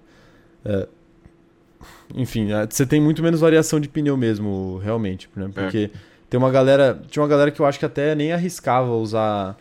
É, usar. Não, não. É, enfim, foda. É que, é que meio que fazia com que as pessoas usassem mais o pneu, o pneu macio, né, no, no qualifying. O macio não, o médio. Porque o macio elas, elas já usavam macio, sempre. Pô. Então, exato, mas aí quando você, quando você fala que a, a o pneu que vale é o, é o, o do, é Q2, do Q2, você obriga as pessoas a gastarem pneu macio no Q2, né? Ah, sim, é, sim. Entendeu? É, sim. Uhum. Esse, esse que é o ponto. E aí, às vezes o cara, tipo, não tinha tanto pneu macio para fazer volta no Q3 e ele precisava pensar na corrida ainda, né? Sim, então, mas é, ok. Mas isso aí era mais para as equipes que normalmente não estavam no top 10, só que de alguma maneira conseguia, sei lá, no fim de semana a Haas estava muito bem. Sim. a Haas de fato chegava na última parte sem nenhum treino, mas tipo, ué, pra gente usar 2020, 2021 como base, a Mercedes e a Red Bull nunca tinham esse problema, que eles classificavam até de médio. Sim. E para poder fazer, ou às vezes, tipo, alguém escava um macio porque queria fazer uma estratégia diferente na corrida. Então, não sei, eu acho que tinha mais dinâmica. Hoje é meio que padrão, a, a, a estratégia é tipo padrão, tá ligado? É o quê? Normalmente arrisca. É o quê? Ninguém precisa de padrão, cada um com a sua beleza natural. Então, então sei lá, a gente, hoje a gente só vê algo diferente em, em termos de, de estratégia se o, sei lá, o Max Verstappen classificar em mal, porque ele, sei lá, tem punição, ele vai largar de 15 aí ele ah. arrisca largar de duro, largar de macio, qualquer porra aí. Mas caso, caso contrário, normalmente é meio padrão aí pra sua dele. Bom, o Gabriel Sonda tá falando aqui, os, é, os 10 primeiros sempre tinham a mesma estratégia, verdadeira merda. E ele tá falando aqui, Caio, o que tu tá falando tá rolando hoje, porque era para todo mundo tá de médio no Q2. É. É, na verdade, é, era essa a ideia, né? Era fazer, não era fazer as pessoas usarem os macios, era, era fazer as pessoas tentarem, tentarem usar, usar o médio. Ou é. usar no médio pra, tipo assim, pô, eu consigo me classificar e eu consigo largar com um pneu de duração Sim. mais longa, eu vou poder fazer uma estratégia diferente de quem uhum. teve, de quem tava na pica e teve que, que usar o pneu macio, né? E nessas vezes você, tipo, você ficava até em desvantagem. Você quer um exemplo disso? No GP de Abu Dhabi de 2021, o Verstappen não conseguiu classificar de pneu médio. Sim. E aí, e aí o Hamilton largou de médio e o Verstappen de macio. E aí o Hamilton teve uma vantagem porque ele tinha os pneus, os pneus ideais para conseguir fazer a estratégia ideal. Sim. E o Verstappen teve que, tipo, fazer um certo esforço para conseguir esticar o, o stint de macio. Então, tipo, já é uma dinâmica diferente na prova. É verdade, é verdade. A ah, pena que tudo isso foi jogado fora pelo Michael Massa. Mas o Luiz Otávio Mafra tá falando aqui, em dois ingressos meia, eu tô pagando mais do que dois inteiros da Fórmula 1. Informação aí sobre o Lollapalooza, hein? É que sabe qual é o problema, Luiz? Um negocinho chamado taxa do site. A taxa Verdade. do site aqui é um negócio absurdo. É né? bom, é. Um negócio absurdo aqui. É tipo, é quase 400 reais a taxa do site. 300 uhum. reais, sei lá. É muita coisa. É, pô, tá de sacanagem, né? Sim. Sacanagem. É 20% do valor que o Luiz tá falando. Caralho. Absurdo. Quanto? 20%? Né? 20% do valor. Porra. É. Enfim, né? Enfim, a gente, o que, que a gente não faz aí pra ver, o, pra ver os hominhos tocando guitarra? Perfeito. Juliano Rangel tá falando aqui, ó, os melhores carros tentavam passar é de médio, às vezes dava ruim, às vezes dava ruim. Para isso ser bom, os carros teriam que estar mais próximos com relação ao desempenho, senão realmente não seria muito interessante. Tá aí, tá aí. Sobre, sobre sprint é isso, né, Rafael? Você tem, tem mais algo a dizer? Ah, eu vou dizer a mesma coisa que eu digo toda vez que você pergunta isso pra digo? mim sobre sprint. Aquele youtuber? Isso, exato. Eu quero que a sprint acabe e é isso. Não, calma aí. Pô, calma Sim, aí. quero que a sprint acabe. Eu tenho uma ideia muito boa pra. pra é ruim para nós, influenciadores, a sprint acabar, sabia, né? Por quê? Porque hoje em dia você tem três sessões significativas. Sim. O que significa que as marcas, quando elas levam as pessoas, elas fazem esse revezamento. Por isso que a gente nunca teve ingresso de sábado. Porque para levar mais pessoas, mais influenciadores, uhum. mais, enfim, pessoas interessadas, eles distribuem os ingressos. Falam tipo assim, ah, eu vou dar para esses caras aqui na sexta o ingresso, é, para esses outros vou dar no sábado e para esses outros eu vou, vou dar no domingo o ingresso. Ok, justo. Então eu vou, eu vou fazer uma diferenciação aqui. E, a, e aí, aí, sem a sprint, a gente tem um dia menos para ter essa mamata, né? Pro cronômetro zerado. Okay. E isso me faz pensar na próxima notícia também. Manda. É, você quer fazer a sua diferenciação antes? Não, eu só ia falar então que o Rafael Influencer é a favor da ah, sprint. ok. E o Rafael CPF quer que a sprint se foda. Entendi, beleza. Tá bom? Ok. okay. Tá bom. É, o Rafael o CPF e o Pessoa Física deveriam, ambos os dois deveriam ser afim de que o grid invertido existisse, porque seria bom para os dois. Eu acho que é uma tentativa, mas, é, mas eu entendo que não vai dar certo. Você está equivocado. Mas Veremos. eu tenho que falar sobre uma outra questão. Por favor, manda aí. Nesse papinho de Caio influencer, Rafa influencer, o que, que, o que, que é bom para o influencer, o que, que é bom para o ser humano, uhum eu tenho que dizer que existe uma outra coisa que seria muito ruim para os influencers.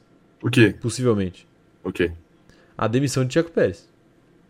A demissão de Tiago Pérez? Sim. Por quê? Isso eu nunca tinha refletido, parado para refletir, mas eu parei para refletir ontem. E eu tô, tô aqui quase comprando a camiseta de Tiago Pérez aí para torcer até o fim do ano. Compartilhe comigo então, por favor. Você quer compartilhar com você? Claro, sim. Então, então o, negócio, o negócio é o seguinte, senhor Rafael. É. Já parou para pensar que é, não, antes de mais nada, antes de mais nada, é, eu gostaria de perguntar: quem levou a gente pro GP esse ano? Esse ano quem levou a gente pro GP foi a Claro Brasil. A Claro, um beijo pra Claro. Sim, Amamos um vocês, claro. claro. É, beleza, a Claro Brasil nos levou para o GP. Tá. Sim, ok. Fora isso, devo te perguntar também, senhor Rafael, hum. é, qual equipe a Claro patrocina? A Claro Brasil patrocina a Red Bull Racing.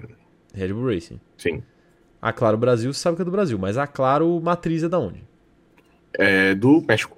É, a Claro Brasil. Quem que é o dono da, da, Claro, da Claro Matriz? Pô, eu sempre confundo o nome dele, mas eu acho que é o Carlos Slim. Carlos Slim, Isso. exatamente. Que curiosamente não é um cara magro. Ok, tá bom. Não é Slim. Ok, ok. Tudo bem, fora essa piada horrível que eu precisava fazer. Sim. É, o que aconteceria com o patrocínio da, da Claro para Red Bull caso o Tcheco Pérez fosse de base? muito provavelmente ia de base também. Ia de base junto, né? Sim. E aí eu só, só tenho uma coisa para dizer para você. Fica Tiago Pérez. Mamamos. só, é só isso que eu tenho pra dizer. Tcheco, Tcheco. Assim, a, a, o que pode acontecer é o Tcheco ir pra outra equipe e, a é Claro, levar seus talentos pra outra equipe, né? Sim. Assim como nós. Assim como nós, é. Assim exato. como nós. Né? Mas enfim, fica aí o relato do, do que o Caio Influencer pensou essa semana. Ok, tá bom. Pós-GP do Brasil. Super okay, feliz tá aí bom. com o quase pódio Tcheco Pérez. Perfeito. é, mas é isso, é isso. O, o, Dallas, o Dallas tá falando aqui, ó. Neste canal. O que, que o Dallas tá falando? Peraí que o meu. Aqui, ó. Neste canal não criticamos mais o Pérez. Jamais. Nesse canal, jamais, jamais. Jamais, jamais. O, o Wesley tá, tá pedindo pra Claro patrocinar a Copa Bagre. Olha aí, Vamos fazer a ponte, Wesley. Vamos fazer a pode ponte. Pode ser, pode ser uma boa, pode sim. Pode ser uma boa ideia. A Julia Marques falando aqui, ó. Depois de 430 anos, voltei ao vivo novamente. Salve pra Júlia, então. Muito obrigado, Júlia. Tamo junto. Pena que hoje não estamos presencialmente, mas a qualidade do, do, do, da live é boa do mesmo jeito. Que pena, amor. Que pena, amor. o, o, Paulo mandou um superchat aqui de dois reais pra gente falando o seguinte: Vamos patrocinar o CZ, hashtag Caixa CZ, hashtag Tintilado. Obrigado, Paulo. Obrigado, é. obrigado aí todo mundo que botou dinheiro na live hoje, porque é bom a gente já ir fazendo pé de meia caso o Pérez seja demitido. É bom, é bom. O Tcheco Pérez vai deixar. A demissão do Tcheco Pérez vai deixar duas famílias é, sem, o, sem, sem leite, leite, na mesa. É, sem, sem, pão na mesa. Sim. Sem arroz e feijão. A Mariana Rodrigues falou o seguinte: ó, eu vou ter que torcer pro Tcheco pelo bem desse canal. Só torço quando os rumores de Daniel Ricardo na RBR acabarem em definitivo. É, ô Mari. É. o Paulo é foda, o Paulo é foda. Ah, ô Mário, é o seguinte, você pode fazer essa diferenciação assim como nós. A Mari, fã do cronômetro zerado, torce para o Jack Pérez e tem uma carreira longuíssima na Red Bull. Agora, a Mari, a Mari fã de Daniel Ricardo, ela pode, torce Pode torcer a favor. Exato, né? sim.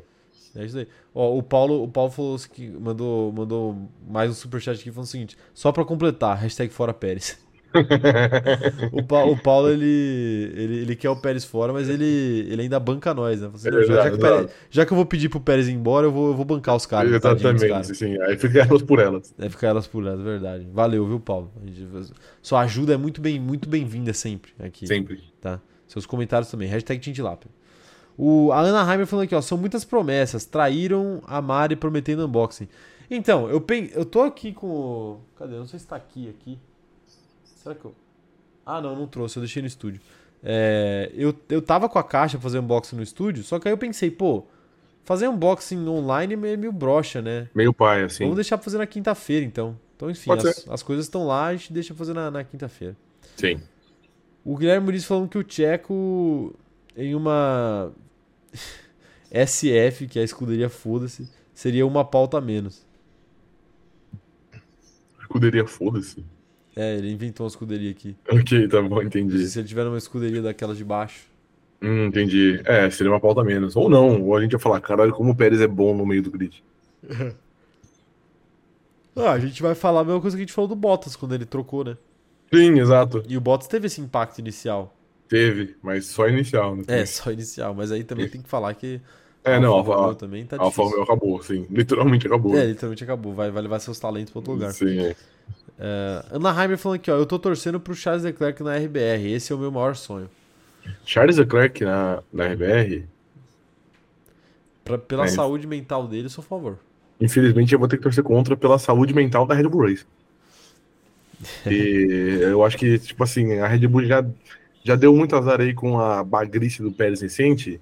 Eu acho que um outro bagre não ia fazer muito bem ali para os cabelos brancos de Christian Horner. Então, eu prefiro que a Red Bull traga um piloto bom, um piloto decente, um piloto. Bom, entendi. Um, um, piloto com DNA vencedor. E é, não um assim, piloto com, não... com, um, com um fracasso enraizado nele. Mas assim, eu não acho que a gente devesse, deve, deveria se preocupar aí com que. com os problemas da Red Bull, né? É, talvez não. Pelo contrário, não. quanto mais problema todas as equipes tiverem, melhor pra gente. ok. Né? É, a, a, Charlotte, a Charlotte tá falando aqui que se o Tcheco sair do grid, ela acha que consegue ingresso pra gente via Charles. Aí, tá vendo? Mas é a gente vai ter que ficar amigo da atual namorada. Que isso? Mas aí, Charlotte, e contar para ela e contar para ela que ela é, que eles são um casal muito bonito. Meu casal. Muito... Ah, ok. Não, Charlotte, mas aí não sei, não sei você, mas eu tenho certeza que o Caio e eu também não temos nenhum problema em ser amigo da atual de Charles Leclerc. Não. Então acho que talvez a rixa maior aí fosse entre você e ela. Vai enrolando aí enquanto eu ligo meu ar aqui, rapidão. Você vai ligar seu ar? Porque você deveria ter feito isso antes. Ah, não, já sei. Eu vou, eu vou falar a notícia do, do dia aqui. Ah, pode ser. Aí eu falo, mas aí você não vai ver porra nenhuma que eu vou falar, né? Sim, mas depois você me dá um resumo. eu vou falar duas vezes então, tá bom. Não, eu vou, eu vou ler a, a, notícia menos importante, porque a notícia que eu ia ler agora ia ser a do, do Tsunoda, né? Uhum. Mas já que, já que eu vou ligar o ar aqui, eu vejo rapidão. Gasly revela surpresa com o avanço da McLaren. Não vi algo igual na década. Olha só o Gasly, hein? Gasly assustou-se, hein? francês da Alpine destaca Aston Martin como surpresa negativa do ano. O Gasly foi burro nessa sua afirmação? Cara, eu acho que. Spoiler, 50... sim. 50%. 50%. Sim. É... Vai falando aí agora. Tá bom, vai lá. Assim, eu acho que quando ele fala da, da Aston Martin ser a surpresa negativa, eu particularmente considero meu burro, porque a Aston Martin pode ser. a Aston Martin pode ser vista, na verdade, como surpresa positiva. Porque ela conseguiu sair do fundo do grid no, no fim do ano passado e, na, e no início desse ano. No início desse ano não, mas enfim, na pré-temporada desse ano, para um carro que briga que briga por, por vitórias. Então, assim, ele falar que a Aston Martin é uma surpresa negativa eu entendo porque ele pensou nisso, mas eu discordo. Eu acho que tá mais para uma surpresa positiva que depois decaiu do que uma surpresa negativa no geral. Nossa, muito, muito. Tipo assim, essa, essa afirmação dele foi muito burra na minha visão. Sim. Tipo assim, não tem como. Não tem como ser a Aston Martin ser uma surpresa negativa, porque. É, mano, o, o, a quantidade de pódio que a Aston Martin farmou esse ano. Se você chega para um torcedor da Aston Martin, pro Lawrence Stroll, ano passado, é que o Lawrence Stroll a gente não sabe o que, que ele sabia que ia acontecer no ano, que, no ano seguinte, né? Mas você chega para um torcedor da, da Aston Martin e você fala pra ele assim, tipo, ó, é... a gente vai acabar aqui nessa posição bem merda esse ano, né, 2022, mas ano que vem a gente vai conquistar sete pódios no ano. Uhum. Você topa? Pô, o cara muito. ia falar assim, mas tá maluco? Lógico, óbvio, Sim. né? Então, tipo, não dá pra dizer que é uma, é uma surpresa negativa. Claro que ele tá, tá mais pensando do, do, como referência o como ela começou o ano e não como Sim. ela terminou a temporada passada. Mas eu acho que a referência tem que ser como ela terminou a temporada passada. Concordo com você. Né? Assim como Sim. a Red Bull. Pô, se a Red Bull começa o ano em, em P6 no campeonato, tipo assim, com o Verstappen terminando a corrida em P6, o Pérez em P5, sei lá o quê.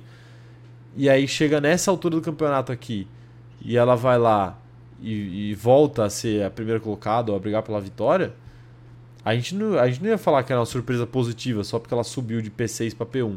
Uhum. A gente ia falar que era uma surpresa negativa porque caiu de P1 no ano passado para P6 esse ano. Sim, exato. É. Então, então é concordo com você nesse, nesse aspecto aí da, da Aston Martin. Acho que o Gasly foi, infelizmente, meu leigo. Agora, cara, na parte da McLaren, talvez ele esteja certo. Porque a gente consegue sempre relatar que saltos de equipe de um, de um ano para outro, como foi, por exemplo, da Ferrari de 2021 para 2022, da própria Aston Martin que a gente citou. Enfim, tem diversas equipes. Agora, uma equipe que começou a temporada tão mal como foi a McLaren e chegar nesse estágio do ano tão bem, a ponto de ontem a gente ter falado que a McLaren provavelmente é a equipe que consegue desafiar mais, que tem mais potencial para desafiar a Red Bull no próximo ano, eu acho que isso é uma surpresa muito grande. Sim. E ele falou como ser a maior surpresa da década, eu, eu, eu, eu, eu tava pensando aqui, e de fato, eu não sei se eu lembro uma equipe que começou o ano tão mal e durante o ano teve um desenvolvimento tão bom como foi a McLaren. Então, então assim, eu acho que, na, que nesse quesito da McLaren, esse desenvolvimento astronômico que eles tiveram do GP do Bahrein, por exemplo, onde os dois carros é. foram últimos. E tipo assim, foram últimos, últimos mesmo. Não foi, não é uma maneira de dizer, eles realmente estavam muito atrás. E é um carro que agora pega pódio constantemente. O Lando já até ameaçou brigar por vitórias. O, o Piastri um sprint, já teve pole de sprint dos dois. Assim, é um salto, é um salto de, de desempenho muito abismal. Então, é. eu acho que nesse quesito aí de McLaren, ele, ele, ele tá certo, sim. Não, cara, sabe o que eu acho que aconteceu com a McLaren? Hum. Eu acho que não tem uma outra resposta que não seja o carro não ter ficado pronto, cara. Sim. O carro não ficou pronto e os caras foram com o que tinha e depois trouxeram tudo de uma vez. E aí, Sim. bicho, resolveu. Então, mas, mas é mas de é... fato muito, muito estranha essa evolução da, da McLaren, Exato. né? Porque a gente até tipo, esperava que o carro fosse melhorar, porque a McLaren não, não é uma equipe para ficar no fundo do grid, já foi até, mas hoje em dia não era. Então a gente esperava que uma hora ia melhorar e pô, ia, ter um, ia ter um desempenho melhor. Mas uma parada é você sair de último ali e brigar por pontos, brigar por, por P9, P10, P8, P7. Eu lembro até, eu não sei se você lembra, lá no início do ano, a gente fez algumas lives de fundo do grid e a gente falava, tipo assim, pô, a McLaren não vai buscar o Alpine. A gente falou é, isso mais sim. uma vez. Sim. Tipo assim, não vai buscar. Então, Desse jeito o salto, é, o salto que a gente esperava era tipo assim, pô, vai começar a brigar com, com a Alpine, às vezes terminando na frente, às vezes terminando atrás, mas no campeonato ficando atrás. Só que, na verdade, o desempenho não é de brigar com a Alpine, é de humilhar a Alpine, humilhar de humilhar a Ferrari, de humilhar a Aston Martin e, eventualmente, humilhar a Mercedes e brigar com a Red Bull. É, Bem de vez em quando, tipo mas esse, sim. Não, tipo esse final de semana. É, tipo, esse, esse final de semana. Então, assim, é muito assustador o que a McLaren fez. E aí, então, aí também é uma parada que você pode olhar de duas óticas. Você pode olhar, pô, eles conseguiram contornar um desempenho muito fraco no início do ano de problemas, etc., e construir um carro muito bom, ou eles conseguiram criar um carro uma merda e tipo, atrasar, do, é, atrasar o carro e não entregar um carro pronto. E eles, e eles demoraram metade do ano para conseguir fazer isso. Eu acho que são duas óticas. Eu, particularmente, vejo como, como positivo é. o ano. Não, realmente. Realmente foi, foi isso que rolou. Foi isso que rolou. É... Loucura, loucura. Mas o. A galera tá comentando aqui, senhor Rafael. O Everton tá falando aqui, Gasly é um dos pilotos que eu nem noto quando estou assistindo Fórmula 1 tá bem esse ano, Gasly, eu tô achando. Não tô achando ele mal, ele mal não. acho bem. que ele tá... na, pô, na última corrida ele foi. Eu acho que ele foi P7 e é, em determinado é. momento ele tava em P17, eu acho. Não, e, o, e o Ocon lá atrás, né? Tipo assim, o Ocon nem pontuou, pontuou em décimo, acho. É, o, eu acho que o Ocon, o Ocon pontuou porque ele também passou o Hamilton. É, enfim. Mas. É, de qualquer forma, o, o, o Gasly tá, tá mostrando aí alguma coisa esse ano. Tá, tá mostrando o... algo, algo interessante. O Gasly foi sétimo e o Ocon foi décimo. É, tá aí, exato. Foi o que eu imaginei. O... Quem mais tá mandando mensagem aqui? O Dallas falando que o Gasly é bom piloto, mas questiona o QI dele. tá, é, tá, tá, liberado questionar. Tá justo, tá justo. Sim. O Dallas falando que a McLaren avisou que o carro era ruim e que ia melhorar. McLaren sabe o caminho certo e errado. Diferente da Mercedes. É, uma pena que a McLaren escolha o caminho errado, então. Sim, exatamente. Eu não vejo outra alternativa que não Sim. seja eles terem escolhido o caminho errado, né? Sim. Porque, meu Deus do céu, para começar ruim daquele jeito, é, brinca... é brincadeira, é bicho. Brincadeira, brincadeira, de fato. Brincadeira.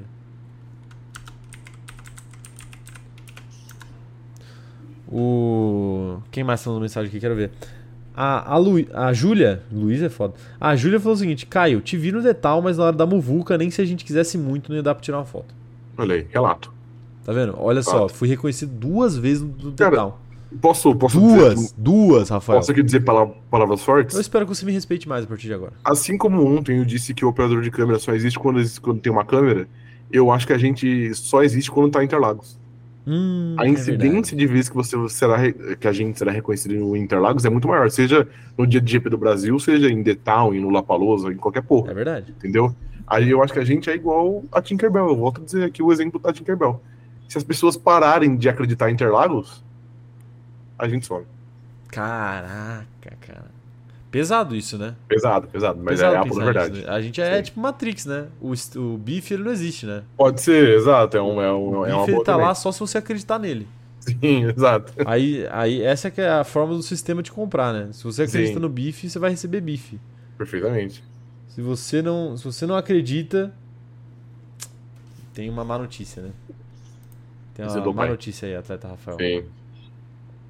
Enfim, Guilherme Muniz está falando aqui, ó. Se chega e fala, vocês serão melhores que a sua fornecedora de motores no meio do campeonato inteiro, eles chamariam de louco. Sim, pois é. Mas não é melhor, né, ainda. A McLaren do que a Mercedes? É. Na ainda tabela, não. não. Mas de desempenho recente, sim. Mas eu tenho, tenho inclusive, dúvidas também, hein? Inclusive, no Eu acho que tá bem parelho. Aí... Eu acho que tá bem parelho. É que, tipo, tem dias que. A... Tem dias que. tem dias que uma tá melhor do que a outra. Só que o que dá essa impressão pra gente é que eu acho que os dias que a McLaren tá melhor, ela tá muito melhor. E os dias que a Mercedes tá melhor, ela só tá melhor normal, entendeu? Parelho. É, enfim. Mas, por exemplo, nesse fim de semana, a Mercedes perdeu para duas equipes, equipes clientes. Porque os dois carros da Aston Martin ficaram à frente e os dois carros da McLaren. Quer dizer, a McLaren não ficou à frente, mas os dois carros, mas ela teve mais pontos né, do que a Mercedes. Uhum, sim. Com certeza. O Paulo Jesus falando aqui, ó, profundo. Parece torcedor do Botafogo que tem que acreditar que é fato. Posso falar sobre o fogão? Ah, fala, esse time de filha da puta do rapidinho, caralho. Rapidinho, rapidinho sobre o fogão aqui. É, posso contar uma história engraçada sobre o fogão? Engraçada, claro. É muito engraçada, porque a vida é irônica. Uhum. É o seguinte, é... certa vez, Rafael, lá no campeonato, quando a gente tava com umas 10, 12, 15 rodadas, não lembro agora, o Botafogo tinha ali uns 14, 12 pontos em relação ao O máximo foi 12. O máximo, o máximo foi 12. Ao Palmeiras? O vice colocado, não sei, não sei quem era o vice. Não, ao, ao, Palmeiras chegou a, chegou a bater 15. Chegou a bater 15. É, e aí, tava com essa diferença gigante. O Palmeiras tinha acabado de ser eliminado da Copa do Brasil pelo Tricas, que uhum. viria a ser campeão. E aí eu tuitei a seguinte aspas, né? Seguinte aspas aqui. Para vocês verem que minhas análises não são precisas apenas na Fórmula 1, são precisas no futebol também. Tuitei a seguinte aspas. Seria super normal que o Palmeiras ganhasse o Campeonato Brasileiro. Mas independente disso, o Abel e a diretoria erraram muito na montagem do elenco do Palmeiras. Falei isso. Uhum. Eu falei só isso. Okay. Eu não disse que iria ganhar. Eu não disse que, que o Botafogo ia perder. Eu não disse nada. Okay. Eu só disse que seria normal se o Palmeiras ganhasse o campeonato. Ok, perfeito. Porque o Palmeiras é o atual campeão, o Palmeiras é, tem uma hegemonia aí junto com o Flamengo, né? Nos Sim. últimos anos. Então seria perfeitamente normal que o Palmeiras vencesse o campeonato. Ok. Qual não, foi, qual não foi a minha surpresa quando um cidadão botafoguense veio me chamar de burro. Okay. Porque, tipo, ah, seu otário, olha o Botafogo aqui, cala a boca, olha o que você tá falando, como você é burro. Aí eu falei, amigão, então, deixa eu contar um negócio pra você aí, pô. Só tô falando que é normal. Vai comemorar tua liderança aí, para de encher meu saco. Falei uhum. isso. Ok. Aí beleza, achei que tinha acabado, né? Porque a gente sempre acha que tinha acabado. Sim. Passou um mês, umas 5, 10 rodadas, sei lá, e o nosso fogão ah, seguia ainda ali 10 pontos na frente do, do Palmeiras. Aí depois de uma vitória, ele foi lá na, no post de um mês atrás e comentou: Ah, tá vendo aí, ó? KKKK, ó, olha o normal, olha o normal aí, né? Olha o normal aí, né? É. Aí eu falei, bicho, vai arrumar o que fazer, tá ligado? Eu não tô nem ligando pra bosta do teu time. Ok. Né? Eis que estamos aqui no dia 7 de novembro. Você pode me dizer, Rafael, qual que é a diferença do Palmeiras para o Botafogo? No momento, o Atata Caio, eu creio Apesar que seja de, eu creio que seja de zero pontos. Zero pontos, né? Nossa, que interessante, Rafael. Quantas rodadas faltam o campeonato acabar? Oito? Oito, sete? Eu acho que são sete, na verdade. Ah, ou sete rodadas, né? Nossa, é. será que seria muito estranho o Palmeiras ganhar esse campeonato? Eu acho que seria o mais provável, pra ser honesto com você. Você acha que seria estranho o Red Bull Bragantino ganhar esse campeonato e o Botafogo não? Eu acho que seria mais provável também, cara. Você acha que seria estranho o Grêmio ganhar esse campeonato e o Botafogo não? Não, eu acho que seria estranho. Você acha que seria estranho o Flamengo ganhar esse campeonato e o, o Botafogo não? Não, apesar da grande diferença que tem de pontos entre vocês dois. Nem é tão grande assim. São seis ah, pontos. É, seis pontos faltando seis rodadas, tá ligado? Então, duas rodadas de diferença. É, mas Enfim, foda-se, não tô aqui pra discutir isso. O Flamengo fosse o Real Madrid também. Enfim, foda-se, não tô aqui pra discutir isso. Eu tô aqui pra discutir que. Toma, seu otário! Toma, seu otário! Eu vou torcer pra perder essa merda. Eu não ia torcer pra perder. Eu vou. Quer dizer, eu ia. Mas eu vou torcer muito mais agora por causa disso. Posso porque, então trazer um. Porque, na verdade, o, o cara ainda é, faz consultoria de criptomoeda. Então ele é. Vagabundo. Investimento em criptomoeda. Então ele é bem do, bem do questionável, né? Posso também trazer, trazer um relato como um não rival? Pode. Ontem eu senti, ontem, ontem não, já desde o jogo contra o Palmeiras, na verdade, eu vim acumulando uma grande raiva do clube do Botafogo. Mas ontem eu creio que ela passou do ponto. Ela, ela chegou no nível de hate de verdade. Okay. Porque assim, vai tomar no cu. A porra do Botafogo não só vai dar o título pra bosta do Palmeiras, como não ganha a porra de um jogo de um time de baixo da tabela para ajudar o Corinthians, velho.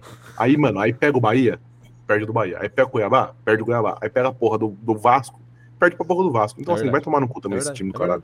Então tá aí. Tá aí nossa reclamação. Só queria deixar isso aqui, porque, enfim. Esse cara e um outro maluco, os dois me fizeram de otário. O maluco comentou assim: Nossa, esse tweet envelheceu mal. Um mês atrás. Uhum. Quem que envelheceu mal agora, hein? Seu corninho. ok.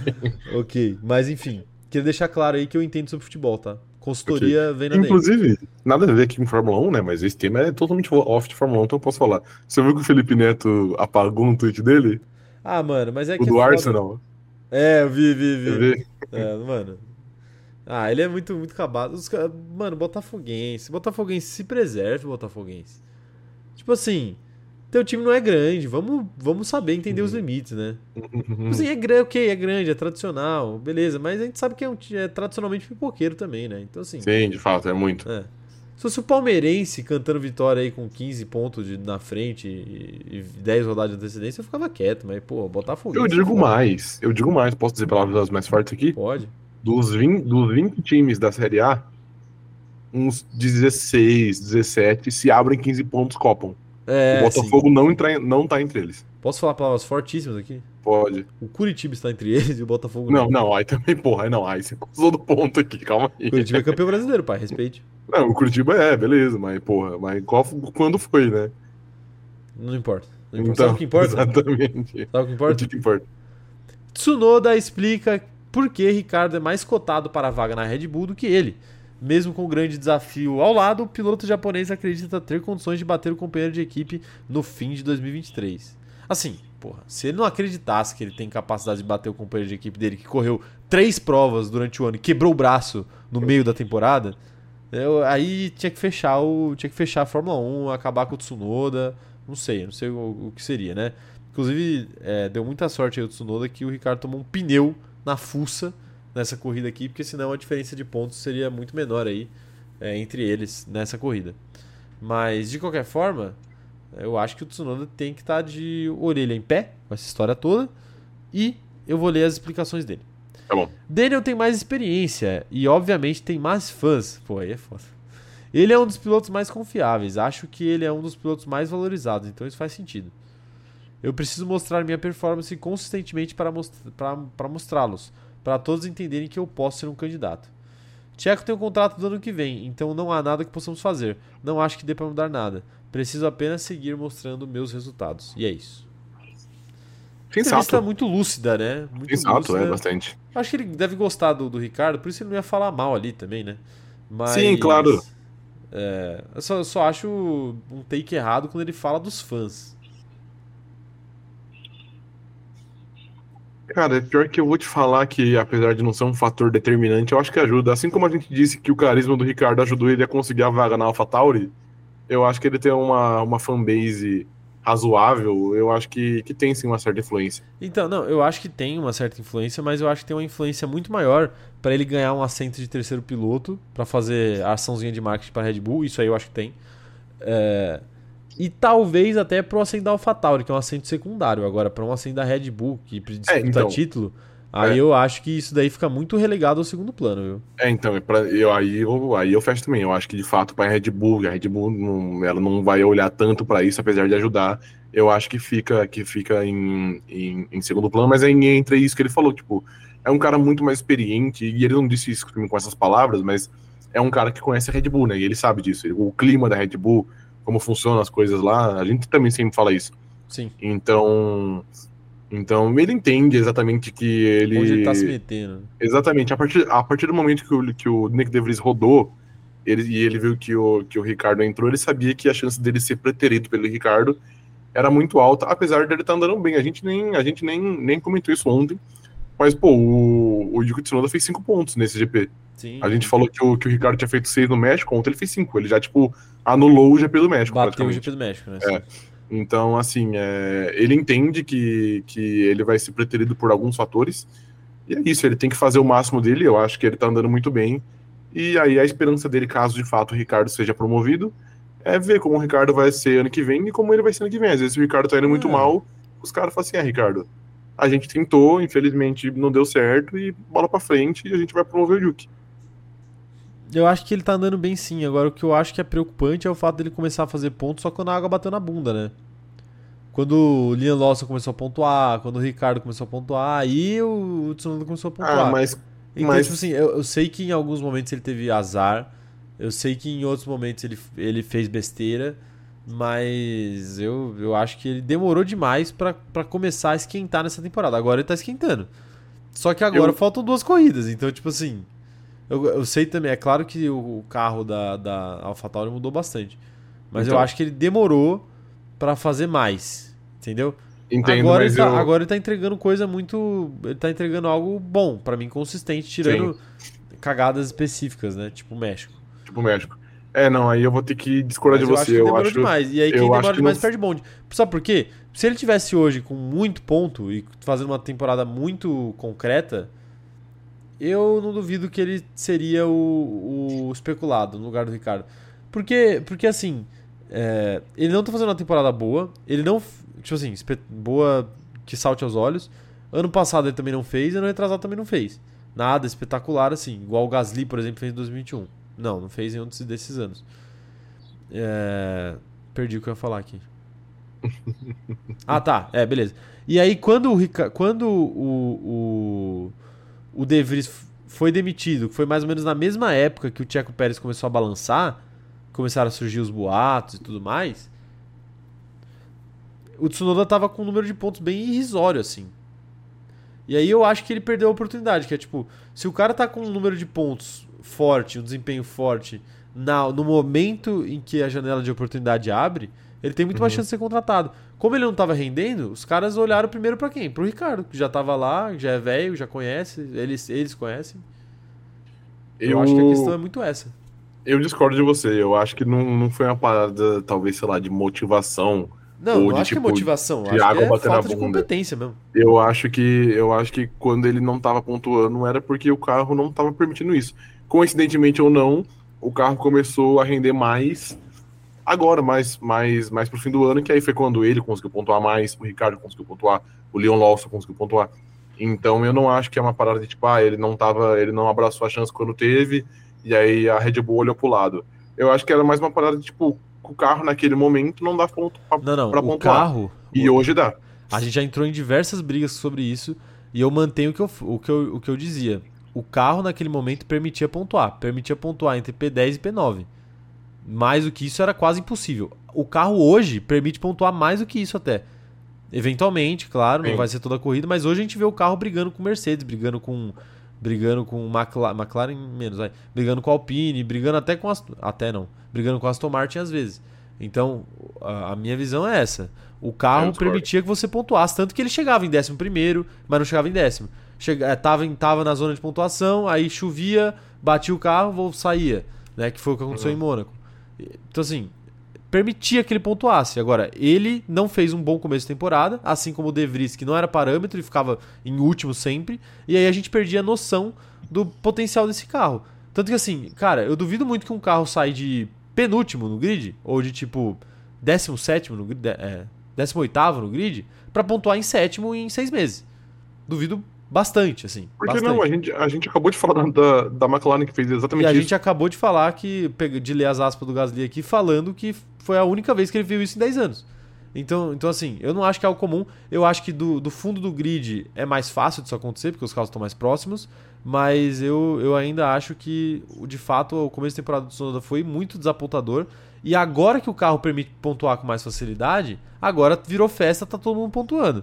Mas assim, ele deveria ter feito a presa quando o carro não era para tudo isso. Porque, por exemplo, o Albon chega na Williams e ele faz o carro que não é tudo isso chegar em posições que não deveria chegar. E eu acho que o que a Red Bull espera de um piloto que ela pensa em colocar no time de cima é que ele faça coisas é, acima da capacidade do carro ou que ele faça coisas no limite da capacidade do carro. E o limite da capacidade desse carro, para mim, no começo do ano, era P10, P9. Tanto que ele chegava em P11, mais de uma vez. Eu, eu discordo de você e eu vou seguir discordando. Eu não acho que o início do ano dele foi tão ruim e eu acho que o carro era assim mais fraco do que a concorrência ali, tanto que essa parte dele chegar. Eu não lembro exatamente qual que é a quantidade, mas eu acho que nas primeiras quatro corridas ele chegou em décimo primeiro três vezes. Então. Então, pô, ele, ele tava fazendo o máximo e o máximo não era o suficiente para conseguir pontuar. Não é bem assim, não. Não é bem assim, não. É, se, ele tava, é. se ele tava em P11, ele conseguiu o P10 ali. É, se, se, ele consegui, se ele tivesse conseguido. Aliás, se ele conseguisse, ele não tá P11, ele tá P10. Então, ele não conseguiu porque é um problema dele. Ah, eu acho que. Não, ok, P11... eu, acho que, eu acho que é uma abordagem que você pode ver, mas eu não é. acho que é por aí. Eu acho que é mais, tipo, o máximo que esse carro podia chegar na época, ali nas primeiras. Eu acho que, eu acho que era isso. Nas primeiras quatro corridas do ano, era décimo primeiro e foi o que ele fez. Então, eu não acho que o início do ano dele foi fraco, qual você acha? Eu acho que foi fraco. Eu acho que o Nick DeVries atrapalha muito a análise, porque ele é um Zé Bronha. Mas não, enfim, agora, que a gente tem, agora que a gente tem o Ricardo, a gente consegue entender onde esse carro pode chegar. E a gente vê que é, é, os dois fazem algo muito próximo. É, mas esse carro não é o mesmo carro do início do ano. É, de fato. Mas é. Mas é uma evolução que eu não acredito. De penúltimo do grid para P7 eu não acredito. P6 eu não acredito. Ana Mas Heimer não tá é falando aqui, P6, ó. Foi, foi tipo P6 em uma corrida só Duas também. corridas já. Não, duas não, porque duas. P7 e P6. P7 no, no México, P6 agora. Duas corridas Não, mas, mas ele foi. Fora ele a sprint, foi, né? Ele foi P6, então, mas ele foi P6 na, na, na sprint, não, e não na corrida. Eu acho que ele foi. É, então. O, o Yuki Tsunoda foi oitavo, nono na corrida. É, então, mas eles estavam andando ali, entendeu? E o Ricardo foi completamente prejudicado. Onde o Ricardo poderia não, chegar na eu... corrida, entendeu? Não dá pra gente saber também. Porque ele foi ah, tirado da corrida praticamente no começo. Ele completou a prova, não, né? Ele completou, mas ele terminou tipo duas voltas atrás. Uma volta atrás, sei lá. Ele terminou. Ah, Os caras podiam deixar é, ele voltar pra ele casa. Terminou, ele terminou uma volta atrás. Os caras deviam deixar ele voltar pra casa, né? Puta que pariu, né? Também. É igual o Piastri lá. O Piastri sof... brigando com o carro. Esse, esse sim, tomou duas voltas. Ele foi o único a tomar duas voltas. É. Do líder. É muito fraco esse Piastri aí, né? muito fraco. É, quero ver quem tá, tá mandando mensagem aqui. O Charles Câmara falando engraçado esse boato de troca do Tsunoda pelo Lawson já para o ano que vem. Pô, mas esse boato ele surgiu muito rápido, assim, e, e, logo depois os caras anunciaram que ele ia ficar. Então eu não, eu não boto muita fé nesse negócio, não. Uhum. É... O Paulo Jesus falando aqui, ó. Colocar Tsunoda, por exemplo, lado do Verstappen seria a maior covardia da história da Fórmula 1. Ah, seria, né? Seria de fato. O... A Anaheim, por exemplo, é só de pegar. Eu falei do álbum. Eu hoje acho o álbum muito mais piloto que o Tsunoda. E, pô, o que ele tomou ele de chamou de fraude faz umas, umas quatro semanas. Mas foi na brincadeira. O operador de câmera que cortou a parte que eu dou risada. Mas o. Pô, o álbum foi sacudido pelo Verstappen. Foi, né? foi sacudido pelo Verstappen. É, e aí é sacanagem. E pelo patrão também. Mas aí é outra história. Principalmente. Literalmente sacudida. Né? Ana Heimberg, viram a foto do casamento da Kelly com o Max? Acabaram de casar em Brasília e ele estava com a camiseta da RBR. Mano, que história é essa que estavam falando que o Max ia pedir aquele pequeno casamento e ele tinha que pedir aquele pequeno casamento no Brasil? Que porra é essa? Eu acho que estavam que estavam chapando, mas eu vi que. Chapando de linguiça? É, chapando de linguiça, mas eu vi que eles foram num casamento de não sei quem lá. Inclusive ah, tem... eles foram no casamento de alguém, não era o dele. Isso, exato. É. Inclusive tem uma foto que o Verstappen tá claramente com o farolzinho baixo. Consumiu um número exa exa exacerbado de álcool ali. Farolzinho baixo? Tá com o farolzinho ah, baixo. O Verstappen é o único que pode, né? Sim. Esse exato. ano. É o único que, que foda-se, acabou. Exato. Se ele, se ele abandonar as próximas duas, ele ainda vai ser lembrado como a maior Apago. temporada da história de um piloto, Sim. né? Se brincar. Inclusive, é, é, inclusive na última prova ele bateu um recorde do Ascari, que é tipo a maior, a maior porcentagem de aproveitamento da história. Tipo assim, mesmo que ele bata as últimas duas e quebre, ele vai ter tipo um aproveitamento de 77%, que é maior que o do Ascari, que era 76 e uns quebrados. Numa época em que tinha pouca corrida. Exatamente, numa época que tinha pouca corrida, não 22 igual tem esse ano. É. 23, sei lá quantas tem. Enfim, né? Enfim. Eu. Eu acho que esse ano do Verstappen aí vai ficar muito lembrado, viu? Com toda certeza. Muito lembrado, muito lembrado. É, tá bom por hoje, né, senhor Rafael? Tá bom por hoje, já, Tata Caio. Ana Heimer mandando aqui, ó. Já, informação, já saiu formulário de reembolso do cartão cashless. Se você comprou presencial, tem que preencher um formulário. Mas se carregou pela internet, você vai receber o reembolso em 31, 31 dias. Fica a informação. Perfeito. É, eu, vou, eu vou pedir aí o meu reembolso e fica a dica pra você também.